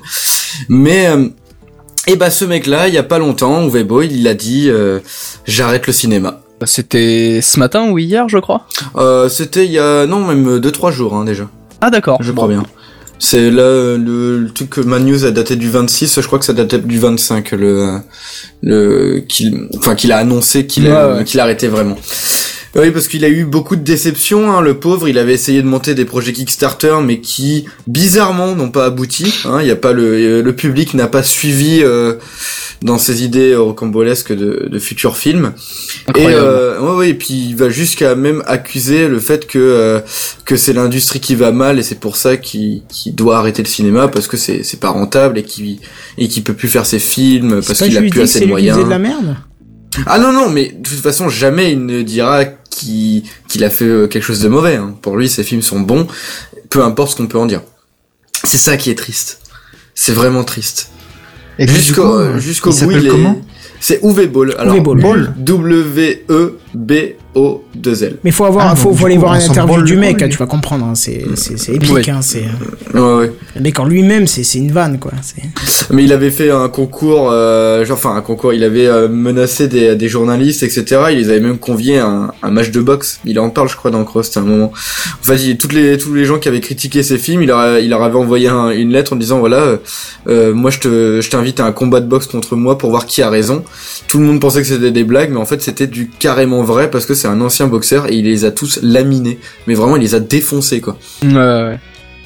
Enfin voilà, c'est un mec sympa euh, qui a fait donc un bon nombre de, de films en rapport avec le jeu vidéo qui sont extrêmement mauvais, euh, voire même déconseillés aux épileptiques pour House of the Dead en tout cas. Et C'est euh, lui qui avait fait Doom aussi, je crois, non? Euh, non, non, Doom c'est quelqu'un d'autre euh, si je dis pas de bêtises. C'est un autre réalisateur encore. Ouais, c'est possible. Hein. euh, je- Mais il avait fait, il a, Uwe Boll a fait vraiment un paquet de films, euh, et pas que sur le jeu vidéo, mais un paquet de films euh, qui sont vraiment mauvais. Oui, il avait même fait un film sur le Darfour, enfin, il, il avait fait vraiment plein de trucs. Mais à chaque fois, il y avait rien de bon, en fait. Vraiment rien de bon. Du coup, c'est un grand nom euh, du, du nanar qu'on perd aujourd'hui, enfin, qu'on perd aujourd'hui, qu'on perd Ou cette pas. semaine. Ou pas. Ouais, ou pas, ça se trouve, euh, d'ici 10 ans, il va dire, tiens, je reviens et je vais faire un film sur Assassin's Creed ou un truc comme ça, quoi. Sait-on jamais Bah, je citerai juste dans sa discographie des choses comme Alone in the Dark ou Ouais, voilà. Zombie Zombie Guédon C'est quoi ce, c'est quoi ce truc quoi? C'est des zombies en forme de vélo? Euh, non, c'est un jeu de mots avec Armageddon, je pense. Ah d'accord. Ça a l'air fameux, mais vraiment très très fameux. hein. Moi je sais que j'avais regardé House of the Dead, euh, Postal et Eloy in the Dark en une seule journée avec des potes. On n'en pouvait plus, on avait envie de s'arracher les yeux. Ouais, tu m'étonnes. Tellement c'est nul ou tellement c'est pitoyable ou Ah c'est un mélange Tout ça de à la tout. fois. Ouais, c'est c'est tout ça à la fois. Par exemple, dans House of the Dead, il y a réellement une scène d'action, il y en a genre une, et elle dure 30 minutes. Et c'est que du montage épileptique avec des plans nuls. Avec des, tu vois les trampolines, tu vois les maquillages qui se battent en, en steak, enfin tu, c'est n'importe quoi. C'est c'est complètement con. Comme il, enfin, je vais encore redire les mêmes trucs que dans Cross, mais il dit en fait c'est super bien de voir ce- ces films à lui parce que tu sais exactement ce que tu ne dois pas faire. D'accord. Il fait ex- exactement le contraire de Ouais, ce qu'il c'est faut ça. faire dans le monde du cinéma. C'est assez incroyable en fait. C'est comme s'il avait lu les, le, le cinéma pour les nuls et qu'il avait fait l'exact inverse. Ouais, bah, faudrait que je, je regarde un de ces films quand même pour voir à quel Tu point c'est pitoyable. Mm. Bah ouais, ouais, Euh, ouais, ouais, marrer. c'est limite tu vas te marrer si tu le regardes avec des potes, mais c'est un- c'est quand même un calvaire. Hein. Tu Euh, vas te marrer, faut- mais ton front va être rouge à force de facepalm en fait. Ouais, ouais, c'est ça. C'est exactement ça. Du Bon, coup, bah, tu peux y aller. c'est- bah, attends, attends, attends, il avait, une petite blague, Seven, il me semble, Ah oui pour. euh, Ouais, ouais, Bah ouais, justement, t'as dit il s'appelle Ball, hein, c'est ouais, ça ouais. Du coup, on, on s'en bolle les couilles. Voilà. Du coup, c'est le moment du Alors, non, non, mais c'est bien, mais sauf que si j'avais vu que t'avais ça, je t'aurais juste enchaîné sur. On s'en bat les couilles, on s'en bat les couilles. C'est ça. Parce que ça allait, je vais ça allait vraiment bien avec finir le par truc. quitter cette émission. Je n'en peux plus. C'est pas grave. En ouais, mais attendant, c'est la fin. c'est bon, ça, on est à la déconne. fin, mais il nous reste quelques Il se fait news. tard. En bref, c'est parti. C'est les news en bref Les news en bref Hein, hein, C'est les news en bref là Les news en bref C'est les news en bref Et on va devoir contacter le gouvernement par voie électronique à partir du 7 novembre 2016. Comment ça Est-ce qu'on va devoir ou on va pouvoir? Euh, disons que on va devoir et pou- enfin on va pouvoir, mais comme ça va remplacer toutes les fonctions euh, papier, euh, courrier et compagnie, bah du coup on va devoir. Parce que du coup, euh, bah, pour beaucoup de démarches euh, que tu dois faire euh, auprès de l'administration française euh, en temps normal, euh, que tu te déplaces dans le bureau, que tu patientes une heure, que tu as un conseiller qui veut bien te répondre, qui te répond euh, en te balançant euh, vite fait euh, l'info euh, Ouais, sans, vouloir. euh, Ouais, voilà, tu vois. c'est Ouais, c'est pourquoi Non, euh, dégagez, c'est pas ce bon bureau. Bon, bah, et ben pas les maintenant ça va se faire par, par voie électronique. Pourquoi pas Il y aura peut-être des gens un peu moins, moins, moins, moins vides. Bah, disons que ça permet de faire des économies au gouvernement de quelques 600 millions d'euros d'après eux. Bon, bah c'est bien, Et s'ils puis, pouvaient du nous le répercuter pas sur les remplacer, impôts. euh. De ne Ah, pas ils- ils remplacer certains ça. salariés. Non, non, ils vont mettre ça dans, dans Adobe. Vous allez voir. Il y a peut-être moyen, ouais, c'est ça qui me fait peur. Les news en bref Alors, il a- la semaine dernière, euh, il me semble que Ikichi euh, vous a parlé de, de la Nintendo Switch. Oui Euh, et bah en fait il y a plein, il y a une pelletée de petites annonces hein, qui arrêtent pas de sortir depuis euh, du coup la semaine dernière. Et euh, on vient de savoir aussi qu'il y a déjà une pelletée d'accessoires qui sont prévus pour la console, qui vont sûrement se clipser dessus, etc. Mais il y en a apparemment vraiment vraiment euh, pas mal déjà pour un début de console. Est-ce que c'est une preuve que ça a fait euh, bon auditoire et que ça plaît aux gens? Alors pas du tout parce qu'il y a eu une autre news aussi euh, Ah. qui est passée euh, qui en fait justement dit que les actionnaires ont un petit peu peur de la console et ils ont même perdu 6% aux actions. euh, Écoute, honnêtement, Oh. moi je la trouve très bien cette console. Ah, euh. personnellement, elle me donne beaucoup envie. Hein. C'est c'est un truc que j'ai toujours voulu euh, faire, c'était de, de prendre ma console de salon et de pouvoir l'emmener avec moi euh, où je veux. Donc euh, moi, ça me dérangerait pas du tout de pouvoir jouer à mes vieux jeux de GameCube euh, dans dans le RER. Quoi. Mais bon, on verra bien ce que ce que ça donne euh, vraiment dans Hmm. bah, dans son développement. Et ah oui, ils ont annoncé aussi qu'il y avait une grosse réunion, enfin une grosse annonce le 13 janvier, si je me trompe pas. Kichi, t'as peut-être vu la news, toi? Il n'a pas Euh, non. non? T'as pas vu? Bah je crois que c'est le 13 janvier ou un truc comme ça où ils vont faire une conférence pour euh, annoncer un peu plus en détail tout ce qui a à voir avec la la Nintendo Switch. Elle sort quand déjà la Switch? Euh, c'est en mars 2017, si je Ouais. dis pas de conneries. Ouais, donc c'est c'est quand même bien. Vers mars. Ouais, c'est bien. Ouais, c'est ça. Effectivement. C'est les news en bref Euh, sinon ouais, c'est le jeu Evolve. Peut-être que vous en avez entendu parler. Ça me dit quelque Euh, chose, oui. ça évolve. Euh, c'est un jeu avec un gameplay asymétrique, c'est-à-dire qu'en fait on est quatre chasseurs qui devons chasser une gros, enfin une grosse bestiole qui est elle aussi incarnée par des joueurs, enfin par, euh, Par, par un, un joueur. joueur, ouais. Oui voilà. Ah oui, j'avais euh, vu, mais et j'avais pas coup, acheté, va j'avais peur, euh, justement. Ah bah et maintenant tu peux y jouer gratuitement. hein. Depuis euh, un mois ou deux, tu peux le choper euh, gratuitement euh, sur Steam et euh, totalement gratuitement et, euh, tu, et y jouer. Ça a été fait par les développeurs de Left 4 Dead en fait, de Left 4 Dead 1 et 2 par exemple. Enfin ils ont développé d'autres trucs, mais ils ont surtout fait Left 4 Dead. Euh, le problème c'est que Evolve ils ont eu plein de problèmes de fi- enfin de, de thunes parce que tout simplement ça ils n'ont pas trouvé leur communauté. Ah ouais Clairement, bah, en fait, il y avait très peu de contenu au final dans le jeu. Euh, le jeu est très répétitif. Je l'ai testé, franchement, j'ai pas, j'ai pas trouvé ça ouf. Et du coup, bah, ils se sont un peu écroulés. Et là, euh, ils viennent euh, d'annoncer que l'équipe de développement arrêtait complètement de développer Evolve. Et en plus, le studio qui, qui gérait Evolve ne n'est plus, plus chez leur grand patron. Ils vont faire des trucs ailleurs, quoi. D'accord. Merde. Du coup, c'est vraiment euh, tout arrêté, quoi. Du coup, il y aura plus aucune mise à jour de Evolve et, euh, et on sait pas encore si les serveurs vont rester longtemps euh, en, enfin, pour euh, qu'on puisse y jouer, quoi, Hmm. tout simplement. C'est les news Voilà. en bref Voilà, c'est fini pour les news en bref. Euh, du coup, Ikichi, tu t'avais quelque chose, mais je crois que tu l'as enlevé. Oui, Oui. en fait, il lag comme un porc, il dit. Il préfère ne plus parler. D'accord, t'es C'est encore ça. là ou tu, tu, tu, tu, tu fais la Bah, fin à moins que là vous m'entendiez bien, mais Parfaitement. On t'entend Bah bien. Parfaitement. Oh, et bah ma foi, formidable. Euh, ouais, donc du coup la dernière petite news en bref, euh, qui date un petit peu vu que la dernière fois on n'avait pas spécialement eu le temps, c'est Razer, donc qui est une marque euh, pour ceux qui me connaissent que j'apprécie fortement, qui a annoncé un ordinateur portable vraiment orienté gaming à fond. Donc vraiment le, le top du top du PC portable pour gamer. Mais qui Et coûte vu deux bras, que- c'est ça? Euh, bah, C'est-à-dire que là Apple fait pas le figure à côté vu que vous devrez plutôt tourner autour des 4000 euros.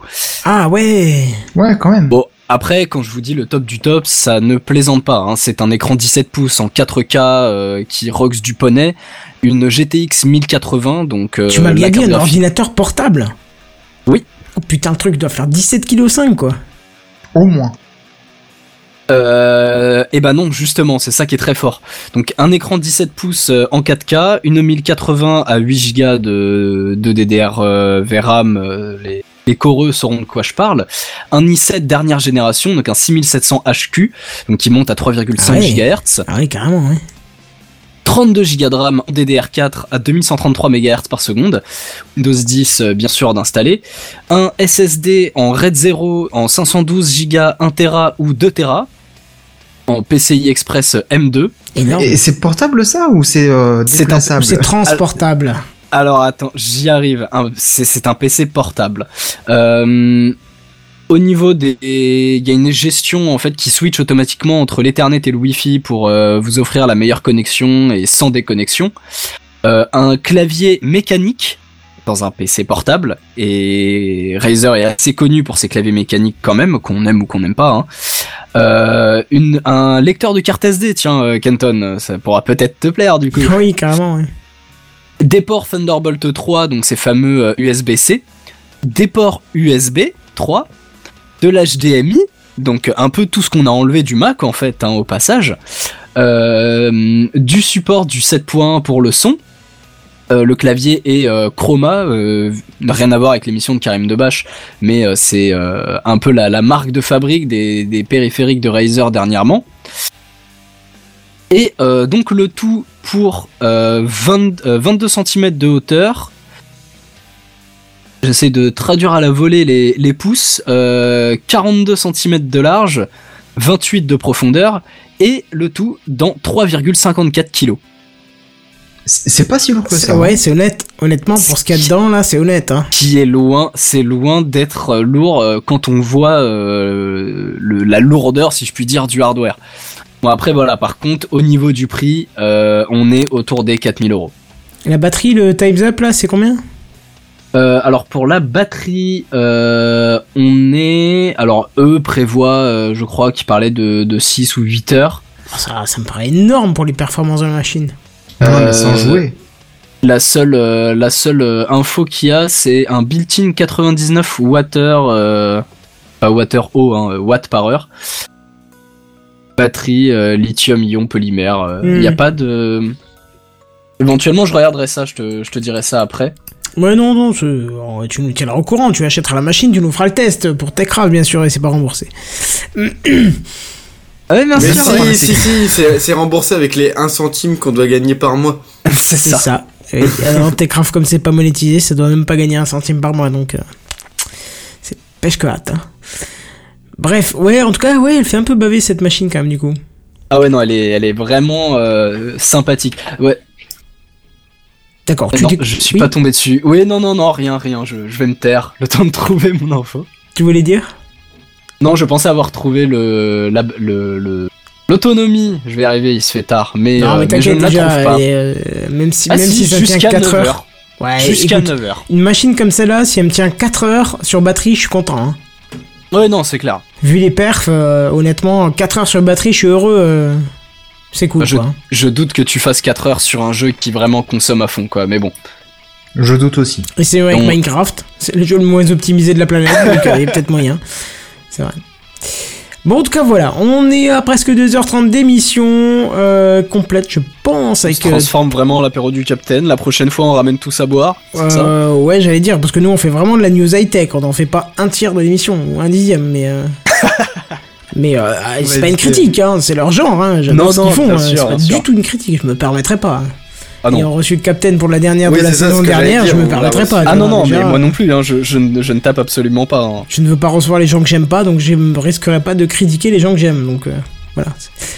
Bref, euh, qu'est-ce que je disais? Oui, voilà, on a fait le tour cette semaine avec une émission plus que complète, je pense, puisqu'on a fait deux conférences quand même, euh, un retour de salon, qu'est-ce qu'on a encore eu? Ah, plein de choses. C'était cool. Ouais. Ouais. Ouais, c'était une bonne émission. Voilà, la semaine prochaine, on vous fera de la pub parce que euh, j'ai reçu, euh, je vais vous expliquer en détail la semaine prochaine, mais Bad Geek euh, qui fait plein, plein, plein de podcasts euh, m'a proposé pour recevoir un casque Bluetooth qui leur a été fourni par un constructeur. Donc en gros, c'est de la pub pour une boîte. Mais je vais le tester. Je vais le tester de long en large et je vous dirai si c'est bien ou pas. Si c'est bien, je, je le dirai. Si c'est pas bien, je le dirai aussi. Mais du coup, comme c'est un produit qui m'a été envoyé, je vais le tester quand même. Ça, me botte très bien. J'en ferai soit un retour minime dans Techcraft, soit un gros retour. Je sais pas, mais en tout cas, je vous en parlerai. Parce que je trouve intéressant et ça correspond bien à ce qu'on euh, vous propose d'habitude. Tu nous tiendras au courant. C'est ça. Euh, ouais, là, ça sera sans fil, du coup, il y aura pas trop de courant. Mais euh, où est-ce qu'on peut se retrouver, dites-moi? Euh, je vois, Alors, juste pour préciser, il y a eu énormément de monde sur Periscope ce soir. Apparemment, il y a eu beaucoup d'anglais. Euh, et ça sert à nous demander de parler en anglais, puisque en fait, on est français. Donc, si vous n'êtes pas content, vous partez, mais vous ne nous demandez pas de parler notre langue. Pour ceux qui nous auraient... en anglais, moi. Donc, Bah oui, pareil. Pour ceux qui nous auraient découvert ce soir sur Periscope, n'hésitez pas à nous rejoindre sur YouTube. La chaîne c'est Techcraft PDC. Ça vous évitera de tomber sur le live de Periscope qui est peut-être de moins bonne qualité que le live YouTube. Voilà. Où est-ce qu'on peut nous retrouver autre que Periscope et YouTube, chers amis co-animateurs? Eh bien, on peut nous retrouver sur le site techcraft.fr. Ouais, c'est bien ça, là, parce qu'il y a toutes les infos. Vous allez sur la rubrique Les animateurs, et là, normalement, vous avez toutes les infos pour nous retrouver tous chacun sur notre euh, Ouais. Euh, Il y a même Ekichi maintenant, hein, c'est ça? Non, non, non, toujours pas. J'attends toujours ces infos. Tant qu'ils ne les envoient pas, je les mettrai pas. Ah, c'est con C'est parce que pour je ça que je toussais dernièrement. Voilà, parce que là je suis en congé. Une fois que je serai plus en congé, j'aurai encore moins le temps que là, donc euh, tant pis pour lui. Je, je, je, je, veux plus harceler les gens. S'il veut pas m'envoyer ses infos, il me les envoie Eh bien, pas, sache, ouais. Kenton, que une fois, les- une fois que l'émission se termine, je te l'envoie. Voilà, c'est ce que tu me dis toutes les semaines depuis trois semaines. Mais Autrement, Avant la fin de la saison, en tout cas. Voilà, Autrement, les gens Slack. peuvent nous contacter sur euh, podcast.techcraft.fr. c'est ça. Vous nous envoyez un mail, vous nous envoyez une demande pour nous rejoindre sur Slack par exemple, il n'y a pas de souci. On vous invitera euh, avec plaisir. Vous pouvez nous retrouver sur Twitter, Techcraft euh, PDC, ou euh, Facebook, euh, facebook.com slash techcraftpdc. Voilà, et pour terminer, votre serviteur, celui qui vous présente Techcraft toutes les semaines, vous pouvez le re- retrouver sur kenton.fr. Et sur ce, on vous dit à plus. Bye bye. Bye bye salut. salut.